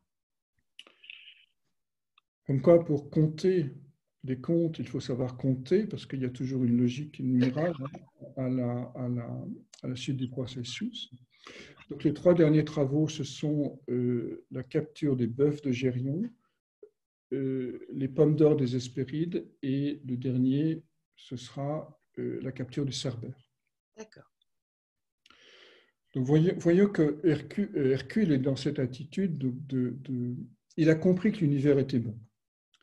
Et ça, c'est évidemment une rupture fondamentale, puisque si l'univers est bon, on n'a plus besoin d'être dans la concurrence, dans la compétitivité, dans la lutte pour la vie, etc., mais simplement dans l'accueil de ce qui surgit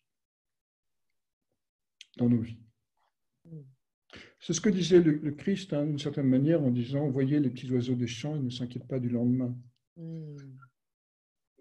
C'est une posture, euh, j'insiste là-dessus parce que c'est une posture essentielle, bien sûr, pour poursuivre les travaux. Donc, les bœufs de Gérion, Hercule euh, doit aller sans euh, paiement ni autorisation, nous dit le texte aller prendre les bœufs euh, pourpres d'un géant qui a trois corps, c'est-à-dire il a trois corps à partir de la taille et deux paires de jambes. Donc il a euh, six bras, euh, trois mains, pardon, six bras, six mains, trois bouches et, et, six yeux. D'accord. Qui habite sur l'île d'Eritrea, qui est au large des, au large des fameuses colonnes d'Hercule, au large du, détroit de Gibraltar, dans l'océan. Et donc Hercule y va, il va chercher ces, grosses bestioles. Alors il lui arrive plein d'aventures que je n'ai pas le temps de détailler, mais à un moment, il monte. Alors pour, pour traverser l'océan, bien sûr, il lui faut une barque. Alors il demande au soleil, est-ce que tu n'aurais pas une barque? Alors le soleil lui prête le lotus d'or dans lequel il euh, circule habituellement pour qu'Hercule fasse sa traversée. Donc on voit bien déjà qu'il est bien ancré dans la présence du soi, hein, puisqu'il demande des choses au soi et le soi lui répond. Ce fameux lotus d'or. Et euh, il va jusqu'à l'île d'Érythrée, la rougeoyante en grec. Il tue Orthros, le chien à deux têtes qui garde le troupeau. Il va tuer euh, euh, un autre personnage qui garde le, troupeau. Et il va aussi tuer d'une flèche bien ajustée Gérion, à qui appartient le troupeau. Il va prendre les, bœufs pauvres, les ramener alors, pendant un long voyage sur lequel je reviendrai tout à l'heure, jusqu'à euh, jusqu'à Mycène en Grèce. Donc, c'est quoi ces bœufs pourpres Alors, le, taureau, hein, le bœuf, euh, est l'animal de la fécondité et l'animal de la euh, production et l'animal de la, de la création. En fait, c'est l'animal qui symbolise les potentiels intérieur que l'on a. C'est pour ça que souvent le, taureau est représenté comme une bête alourdie. Euh, lorsque la bête est alourdie, ça veut dire que tous nos potentiels sont enfermés en nous-mêmes et qu'on n'a pas encore su les libérer. Hmm. Inversement, le cheval, c'est la libération de nos élans, donc on a souvent le couple taureau-cheval qui vont ensemble. D'accord. Euh, ils sont pourpres, c'est-à-dire ils allient la puissance du rouge et la puissance du bleu, c'est-à-dire la puissance euh, guerrière et la puissance du ciel. Autrement dit, le pouvoir temporel et le pouvoir spirituel. Donc, euh, et, et cette île est au-delà de l'océan. L'océan est un dieu fleuve dans la tradition grecque. Donc, il est dans le monde du mystère. Il est au-delà du monde civilisé, il est dans le monde magique. Donc, Hercule doit s'aventurer dans le monde du mystère récupérer un potentiel de création qui est à la fois temporel et spirituel et le ramener sur le continent. Et dans ce long voyage du retour, il en perdra, il essaimera des, des bœufs et ça amènera différentes civilisations à naître. Donc on voit bien qu'ici, dans ce travail, Hercule va se faire prophète en essaimant des, euh, puissances de création, en essaimant des, des idées nouvelles, mais de manière très concrète, qui vont donner naissance à de nouvelles civilisations. Donc, c'est quelqu'un, c'est le signe des poissons hein, qui est associé à ce, à ce travail. Donc, c'est quelqu'un qui va, euh, dans le, qui est capable de porter sa conscience dans le monde du mystère, dans le monde euh, de l'ineffable, et d'en ramener des semences de sens qui vont transformer le monde ou sa communauté ou les personnes avec qui il vit. Impressionnant. D'accord. Mais pour faire cela, il faut avoir euh, réuni les trois plans de soi-même. C'est-à-dire, on, a vu tout à l'heure que Gérion, veut dire chanteur en, grec, mais dans le sens de chanteur sacré, chanteur d'oratorio, chanteur d'opéra, etc. Donc on a une atmosphère sacrée dans, dans cette île. Donc Gérion, c'est la summum de ce que l'être humain peut accomplir. Il a, il a trois corps, donc il a réuni les trois parties de lui-même alors, en termes de développement personnel, ce serait physique, émotionnel, mental, mais en fait, c'est plus que ça. C'est euh, l'inconscient, le conscient et le surconscient. Il a réuni l'inframonde, le surmonde dans sa propre personnalité. Hmm. Et, c'est ce que marque Hercule lorsqu'il, euh, euh, d'une flèche, il réunit ces trois corps. Donc Hercule, c'est celui qui est capable de rassembler dans une même présence le surconscient, l'inconscient et le conscient. D'accord. Alors, cette thèse, euh, enfin, ce type d'analyse est, corrélé par les amours d'Hercule lorsqu'il revient euh, dans le, dans le, monde ordinaire, sur le continent, avec ses, animaux. On nous dit qu'il est d'abord amoureux d'une dame qui s'appelle Pyrénées. Pyrénées, en grec, veut dire la reine du feu. Hmm. Je ne pas. La reine du feu. Oui, ça a donné naissance à la chaîne de montagnes que nous, son nom a donné naissance à la chaîne de montagnes que nous connaissons. D'accord. Les Pyrénées. Donc. donc Hercule est d'abord amoureux de, du feu sur le sommet de la montagne. Donc il contacte euh, le surmonde, il contacte euh, les forces pures euh, d'énergie vitale. Ensuite, il va tomber amoureux d'une femme qui s'appelle Galatée, qui, qui, veut, qui veut dire le lait, hein, et qui donnera naissance à la tribu des Gaulois. Ah Donc d'une femme ordinaire, entre guillemets. Et après, lorsqu'il va arriver en Sicile, il va euh, passer près d'une grotte et il va entendre un, appel qui va lui dire Écoute, viens, viens passer une nuit d'amour avec moi. Il va rentrer dans la grotte et il va voir en fait qu'il s'agit d'Echidna. Echidna qui veut dire le, serpent femelle, qui est la, la mère de tous les monstres. Ah. Mais Hercule, dans son état de réalisation, il va quand même avoir passé une nuit d'amour avec la mère de tous les monstres, et euh, dans leur euh, relation va naître des êtres humains normaux.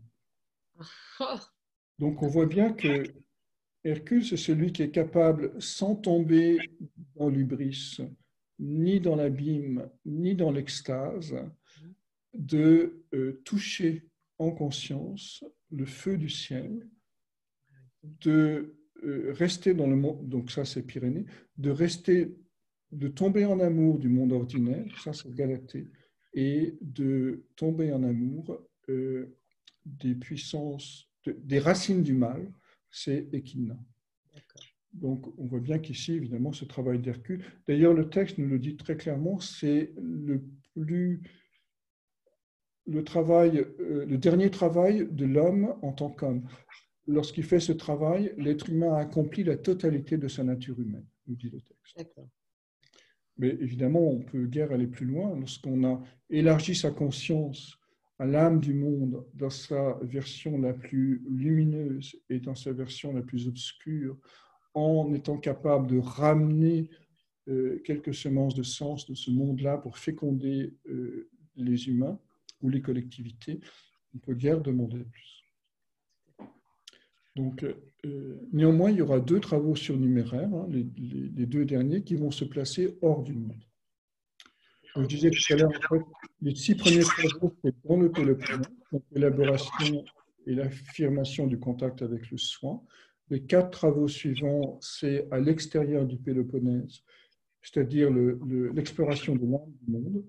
Et les deux derniers travaux seront hors du monde. Donc les pommes d'or des Hespérides, je vais le faire rapidement parce que là encore, c'est un une longue histoire, mais euh, Hercule doit euh, ramener les pommes d'or à Eurysthée qui poussent, qui pardon, dans le jardin des Hespérides. Hespérus veut dire le soir. Alors longtemps, il va chercher ses pommes d'or et un jour, il va, il va rencontrer Prométhée qui lui dit, écoute, les pommes d'or sont à l'ouest. Il n'avait pas compris, hein, mais bon, il faut, faut, tout lui dire à Hercule. Et euh, il va arriver près du, jardin, il va voir le géant Atlas. Atlas, c'est un frère de Prométhée. D'accord. Qui garde ce jardin dans lequel poussent ces fameuses pommes. Et au pied du pommier, euh, donc à l'intérieur de l'enceinte, on a un serpent qui s'appelle Ladon et qui a mille têtes et qui parle sans cesse. Et donc, lorsqu'Hercule va voir Atlas, il lui dit euh, Je voudrais des pommes. Atlas lui dit bah, Écoute, euh, tu ne peux pas aller les chercher, mais je veux bien aller les chercher à ta place. Et Atlas lui dit aussi euh, Oui, mais le serpent là-dedans, là, si j'y vais, il va me mordre et ça ne va pas du tout aller. Hercule prend sa flèche et il transperce les mille têtes du serpent d'un seul coup, d'un seul, au-delà du mur d'enceinte. Et après, il dit euh, à classe, euh, bah, écoute, vas-y. Alors, classe, tu réponds, oui, mais je veux bien y aller, mais tu, comme tu vois, je porte le ciel sur ma tête, donc il faudrait que tu me remplaces. Hercule dit oui, je vais te remplacer. Donc Hercule prend la posture d'Atlas avec le ciel, et non pas le ciel sur ses épaules, mais bien le ciel sur sa tête. Et il va, Atlas va donc dans le jardin, et il, les, ses filles cueillent des pommes, lui donnent trois pommes et il les ramène à Hercule. Là, il y a une petite euh, ruse du mythe qui nous dit, Atlas dit à Hercule, écoute, euh, bah, je vais les ramener à Eurysthée moi-même, à ces fichues pommes. Alors Hercule dit, oui, bah, écoute, d'accord, mais j'ai un peu mal, est-ce que tu pourrais mettre un petit coussin euh, sur ma tête, parce que le ciel, il est lourd. Donc il redonne le ciel à Atlas et bien sûr il prend les pommes et il se carapate. Mmh, Donc que, nous dit le mythe là pour, pour cueillir, Les pommes c'est quoi? Alors les pommes, c'est le, je n'ai pas le temps de démontrer, mais c'est le symbole de l'immortalité. Oui. Euh, c'est la Freya dans la, Freya dans la mythologie germanique. Et l'inverse de la mort, hein, c'est la pomme empoisonnée dans les contes de fées. Oui. Euh, c'est la conscience, c'est la pure conscience. Tu reste, on a l'expression ma pomme ou ah tomber dans les pommes. C'est vrai. Et c'est. Euh, et il y a une notion d'immortalité. Donc, euh, la tradition indienne a ces trois expressions pour parler de l'homme réalisé Sat, Chit, Ananda. C'est pure existence, mm. Donc Sat, pure conscience, Chit, et pure euh, béatitude, Ananda. Pure, ça veut dire sans cause. Ah, sans cause. Donc c'est là parce que je suis dans la pure existence, parce que je suis dans, l'existence sans cause, je suis dans, la... Donc c'est un niveau de conscience qui est au-delà de, tout ce qu'on peut imaginer nous, parce qu'on a toujours conscience de quelque chose. Donc on, existe parce qu'on sent qu'on on est dans quelque chose. Donc c'est dans l'être pur. Parce que je suis dans la pure conscience, pure existence, pardon, je développe la pure conscience, et parce que je suis dans la pure conscience, je développe la béatitude, la joie pure. Donc c'est ça en réalité que Hercule va euh, tenter d'atteindre. Donc c'est bien un travail hors du monde. Comment atteindre le paradis Puisque c'est une image de paradis. En réalité, le pommier gardé par un serpent, on a dans la tradition biblique, mais c'est un mythe de chute dans la tradition biblique, alors que là, c'est un mythe de remontée qui va vers l'éveil. Euh, il s'agit d'abord de prendre détruire le serpent qui garde est au pied du pommier. Le serpent, il parle mille langues. Donc c'est le Babil. Et dans la tradition euh, biblique, on a la tour de Babel, donc qui est à l'origine des mille langues du monde. Donc en fait, lorsque Hercule tue le serpent, il tue le Babil du monde, c'est-à-dire il rentre dans le grand silence. Donc la seule condition pour rentrer dans ce paradis des origines, euh, Satchitananda, les pommes d'or, les trois pommes d'or, euh, c'est d'entrer dans le, dans le grand silence.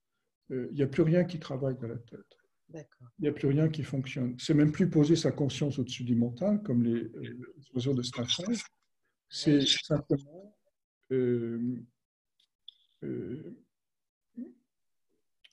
c'est rentrer dans cet espace où plus rien ne se passe pour atteindre l'être pur. Donc il va tuer le serpent. Mais ce n'est pas suffisant. Il doit prendre la position d'Atlas, la posture, en tout cas au moins philosophique, d'Atlas. C'est-à-dire porter le ciel sur sa tête. C'est-à-dire être. Atlas a été transformé en montagne beaucoup plus tard. Ça a donné la chaîne de l'Atlas hein, qu'on connaît dans le, le monde, euh, le monde maghrébin. Donc, euh, euh, prendre la posture prendre la posture d'Atlas, ça veut dire quoi? C'est rester aussi immobile qu'une montagne. Et euh, debout, en reliant terre et ciel, tutoyer les étoiles, mais avoir les pieds bien ancrés dans la terre, dans le centre de la terre. Donc, c'est cette posture à laquelle nous invite cet avant-dernier travail, qui est de rester aussi immobile qu'une montagne, de laisser descendre à travers soi les énergies du ciel, les énergies des étoiles, qui sont parfois d'ailleurs confondues avec les pommes d'or, et euh, de les faire descendre dans la totalité du corps jusqu'à la terre, jusqu'au pied, tout en entrant dans le grand silence. Et à ce moment-là, effectivement, on peut euh, recevoir ce don du ciel, puisque les pommes sont reçues ici, elles ne sont pas prises. On peut recevoir ce don du ciel qui est la pure existence, la pure conscience et la pure béatitude. D'accord. Donc c'est un travailleur du monde qui, bien sûr, ne, concerne que certaines personnes qui sont, qui sont éveillées. Mais on peut toucher ça du doigt aussi? On peut, alors, on peut le toucher, oui, disons qu'on peut le toucher en reflet dans notre monde. Mmh. Euh, on peut avoir quelques, euh, quelques reflets dans, dans l'eau émotionnelle ou quelques figurances dans la conscience mentale, mais la vraie nature de ça, je crois, pour l'instant, nous est quand même très inaccessible. D'accord. Euh, et ensuite, les, pommes vont être données à Eurysthée qui va les remettre à leur place. Et même que le cerbère va être amené à Eurysthée qui va le remettre à sa place. Donc, on ne dérange pas le monde magique, le monde du mystère. On ne peut que l'être humain, au mieux, est considéré comme un voleur dans ce monde du, et accueilli comme un voleur dans ce monde du mystère. Et ce qu'il touche devrait être remis à sa place. Donc, c'est plus un monde à transformer, comme, comme dans les travaux précédents. Hein. Euh, c'est vraiment un, des espaces euh, où un absolu respect est nécessaire. Donc ça, c'est l'avant-dernier travail qu'on peut parfois mettre en dernier, hein, ça, dépend, mais il y a un doute sur lequel est le dernier, lequel est l'avant-dernier. donc le dernier travail que, que j'ai mis ici, c'est la capture du cerbère. La capture du cerbère. Alors le cerbère, c'est quoi? C'est l'animal qui garde la porte des enfers, bien sûr, la porte du monde souterrain dans lequel Hadès règne. Hadès, le dieu des, le dieu, ou Pluton en, en, latin. Pluton veut dire le, riche et Hadès veut dire l'invisible. Donc c'est le dieu, c'est le monde des morts en réalité, où les âmes des morts vont après euh, leur vie terrestre. Ce n'est pas les enfers. Hein. L'enfer est une notion judéo-chrétienne qui s'est construite beaucoup plus tard, mais c'est juste un monde euh, où les, Champs-Élysées hein, sont euh, une grande avenue du monde souterrain dans lequel vivent les âmes des morts. Donc c'est un monde peuplé d'asphodèles, de plantes, de, végétaux, etc. De fleuves, et quatre fleuves hein, qui, qui, traversent ce monde. D'accord. Bref, donc Hercule doit euh, par une porte de, ce monde souterrain. Il euh, va voir le Cerbère. Plutôt, il traverse. Il va demander à Hadès l'autorisation de prendre son Cerbère. Hadès dit oui. Il va prendre le Cerbère par la gorge et il le ramène euh, dans le monde des vivants à Eurysthée. Eurysthée, évidemment, il flippe. Il se réfugie dans une jarre et il dit surtout ramène ça d'où tu l'as. Tout ça vient. Ouais. Donc, mais bon, peu importe ici, mais le, point essentiel, c'est quoi? C'est euh, le cerbère lui-même. Le cerbère, c'est un chien à trois têtes. Donc, le chien, c'est le gardien, c'est l'universel gardien de toutes les portes. Hmm. Trois têtes, trois portes. Donc, on peut considérer sur le plan de développement personnel, c'est les protections qu'on met en place en termes physiques, émotionnels et mentaux. Mais on l'a vu ici, c'est le gardien de, l'inframonde, du monde ordinaire et, du surmonde. Du surconscient, de l'inconscient et du conscient. Donc lorsqu'Hercule euh, capture le saber, ça veut dire quoi? Ça veut dire qu'il est capable d'abolir toutes les limites. La conscience s'ouvre enfin sans restriction, puisqu'elle a abandonné jusqu'à l'idée de frontières.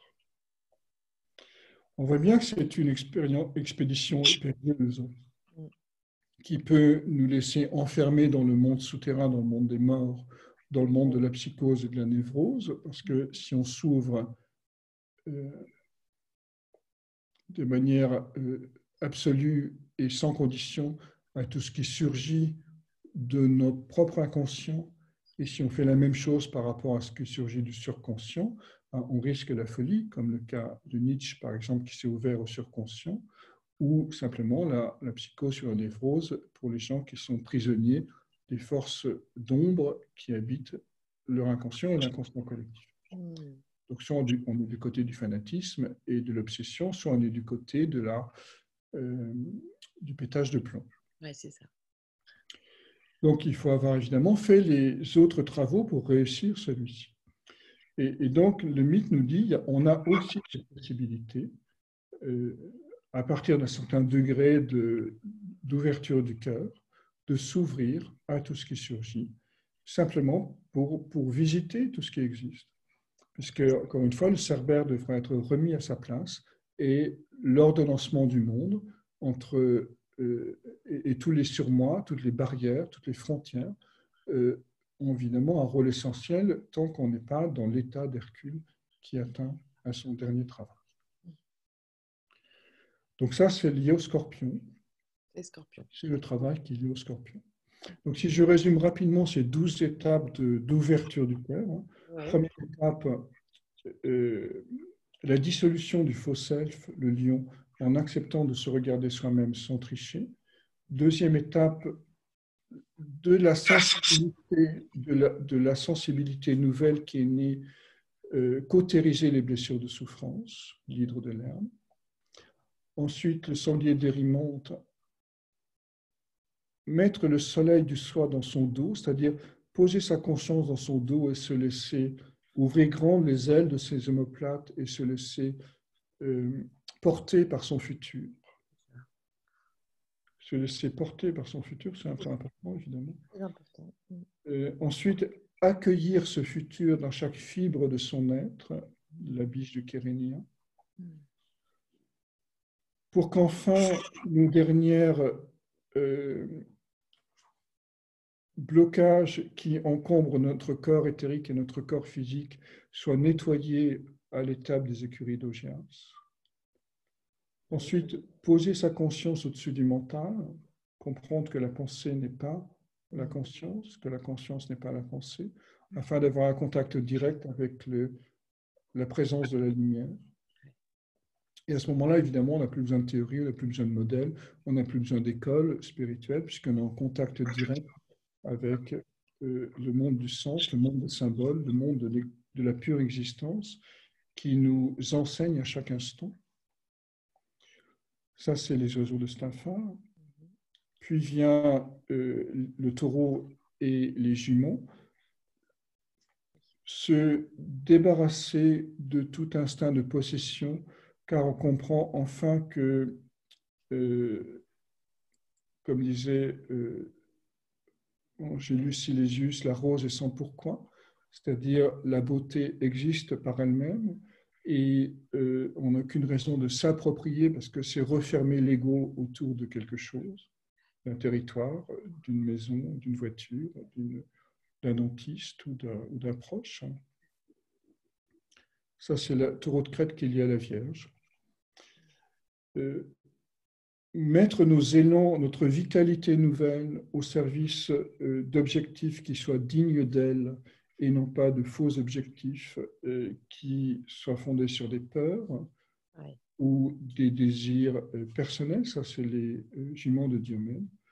Concevoir ensuite que l'univers est accueillant, c'est si importante d'où va naître la gratitude, encore une fois une gratitude euh, légitime et non pas une gratitude euh, fondée sur des croyances ou des représentations, une gratitude liée à l'évidence. Et ensuite, on aura euh, ce, tenté pénultième travail, hein, qui est le dixième travail, qui est explorer le monde du mystère, s'ouvrir parce qu'on est dans la gratitude. On peut aller cueillir dans le monde du sens quelque chose qui va nous permettre d'ensemencer le monde ordinaire. Et enfin, les deux derniers travaux, euh, la pure conscience, pure existence, pure conscience, pure béatitude, les pommes d'or, et euh, cette expérience ultime qui est l'abolition de toutes les frontières, de toutes nos limites, de toute notre euh, s'ouvrir totalement à l'immense sans se laisser déborder par le surconscient ou l'inconscient, ni tomber dans l'ubris du conscient. Voilà ces grands travaux. Euh, et, je suis sur ce point qui est le fait que euh, ils ne sont pas programmatiques, hein, comme je le disais au début. C'est-à-dire c'est chaque héros, chaque individu qui accomplit autant que, peut, que faire se peut son programme héroïque en suivant l'appel de son cœur. Et c'est lorsque toutes ces héros individuels se sont mis debout, que l'on commencera à voir le monde d'après, le nouveau monde, parce que celui-ci va se mettre euh, naturellement en, en, lumière, en construction, en élaboration, non pas parce qu'il aurait été pensé par des individus qui veulent appliquer leur méthode, mais parce qu'il se sera progressivement révélé du fait du travail intérieur de chacun. Magnifique. Merci beaucoup, Luc. C'est génial.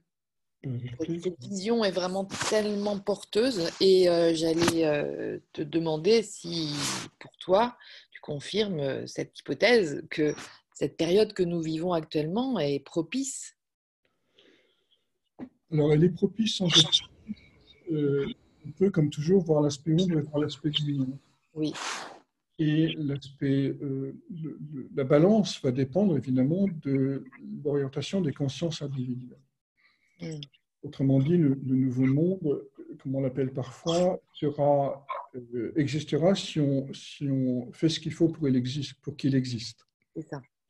Donc ce fameux confinement a, de mon point de vue, plusieurs chances. C'est d'une part nous ramener, bien sûr, vers l'intériorité, puisque la vie intérieure, c'est la vie intérieure. Bien sûr et euh, avec toutes les frustrations, les difficultés que ça peut représenter, etc. Donc, c'est peut-être pour un certain nombre d'entre nous un moyen de revenir vers le lion de Némée et de commencer ce parcours héroïque. Ça. Euh, mais si on regarde après d'un point de vue astrologique, on a euh, cette triple conjonction Jupiter, Saturne, Pluton en, en, Capricorne. Donc, collectivement, on risque d'aller, et on est déjà d'ailleurs, vers des systèmes de contrôle de plus en plus coercitifs, simplement parce que la peur domine la peur du virus, euh, la peur de, de, de, la crise économique, la peur de, de la faillite, que sais-je encore. Donc plus on, a, plus on est dans la peur, plus on va mettre des barrières pour se protéger de, ces peurs. Et donc plus on va créer des systèmes autoritaires et des systèmes de contrôle qui fait qu'on va vers une société euh, quasiment orwellienne. Donc ce qui se passe déjà en Chine avec tous les systèmes de, de contrôle facial par, mm. euh, par caméra. Donc, euh, donc au fond, euh, je crois qu'on est à un point charnière euh, entre deux visions du monde. Une vision qui est dans la gratitude et qui est dans la confiance que chaque personne peut devenir, peut entamer ce chemin héroïque. Et à ce moment-là, à partir de maintenant, ce nouveau monde va pouvoir se créer parce qu'il y a eu cette rupture, ce choc, qui a montré la fragilité de nos sociétés tout en extériorité et tout en euh, exploitation de la planète.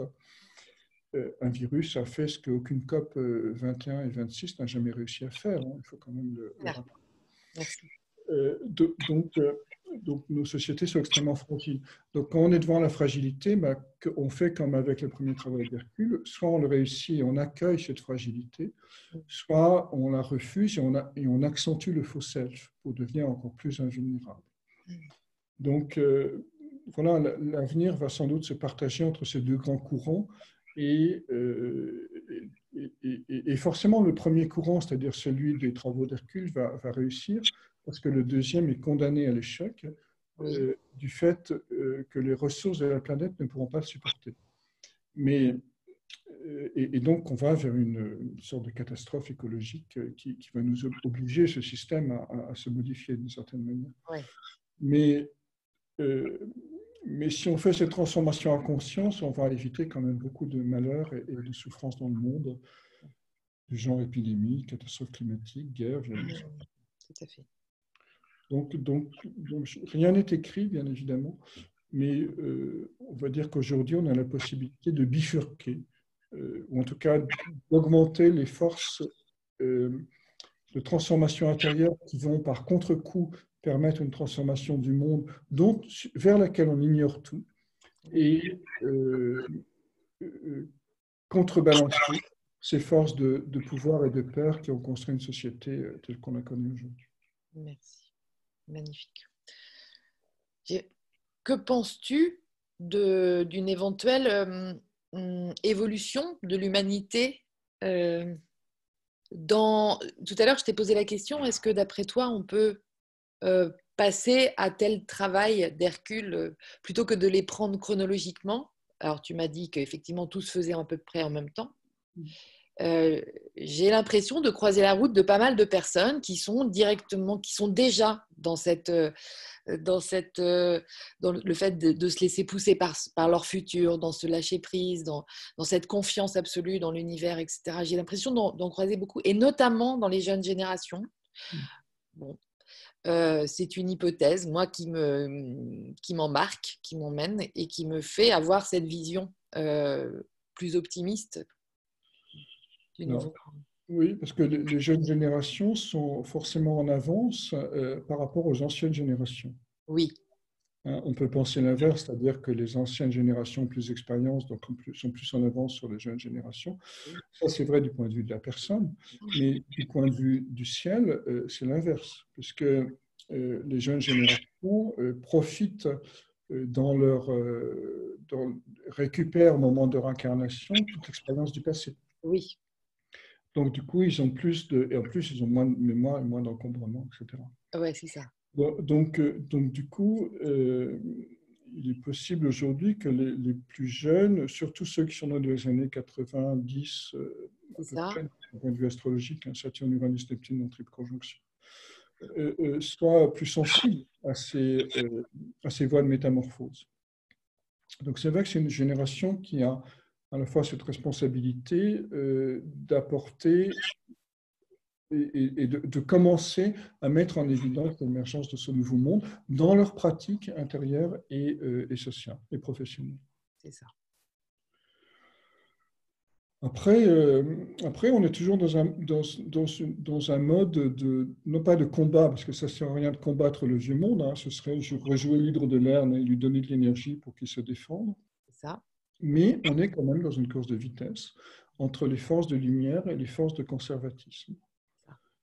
Euh, et, plus, euh, plus chacun, dans sa propre expérience, de ses propres réseaux, euh, ancrera dans sa pratique, c'est au moins les trois premiers travaux, c'est-à-dire l'ouverture aux soins, la guérison des souffrances et le fait de se laisser pousser par son futur, plus ce l'hydre actuel, c'est-à-dire le, monde socio-économique qui, qui, empoisonne la planète en réalité, euh, plus, il aura de chances de, disparaître de lui-même parce qu'il ne sera plus attractif.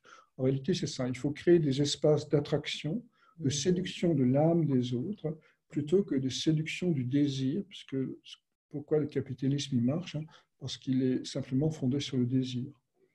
Donc, qui, est, une fonction du ventre. Hein. Le désir, c'est la reproduction.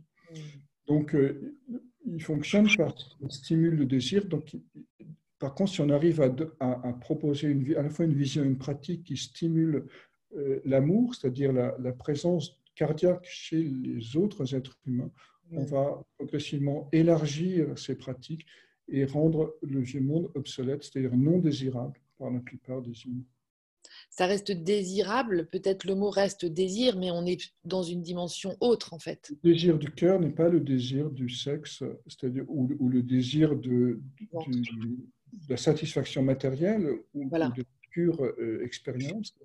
C'est le, désir. J'aime bien cette expression. Euh, le désir est à l'âme ce que le service est à la personnalité. Hmm. Hein, donc le désir du cœur, c'est en fait le service du soin avec le même enthousiasme et la même volonté, la même joie et le même allant que pour le désir pour acheter une nouvelle voiture euh, qui est euh, satisfaisante pour l'image de soi. C'est ça. Magnifique, merveilleux. Écoute, merci beaucoup, Luc. J'adore, j'adore ta vision, j'adore tes explications, c'est toujours hyper clair. C'est vraiment euh, un cadeau que tu nous fais. Mais je suis ravi que vous profitiez de ce cadeau. Écoute, je te remercie, je t'embrasse. On reste en contact de toute façon. D'accord, avec grand plaisir. Grand plaisir, on se refait. Euh, on va, la, faire rayonner.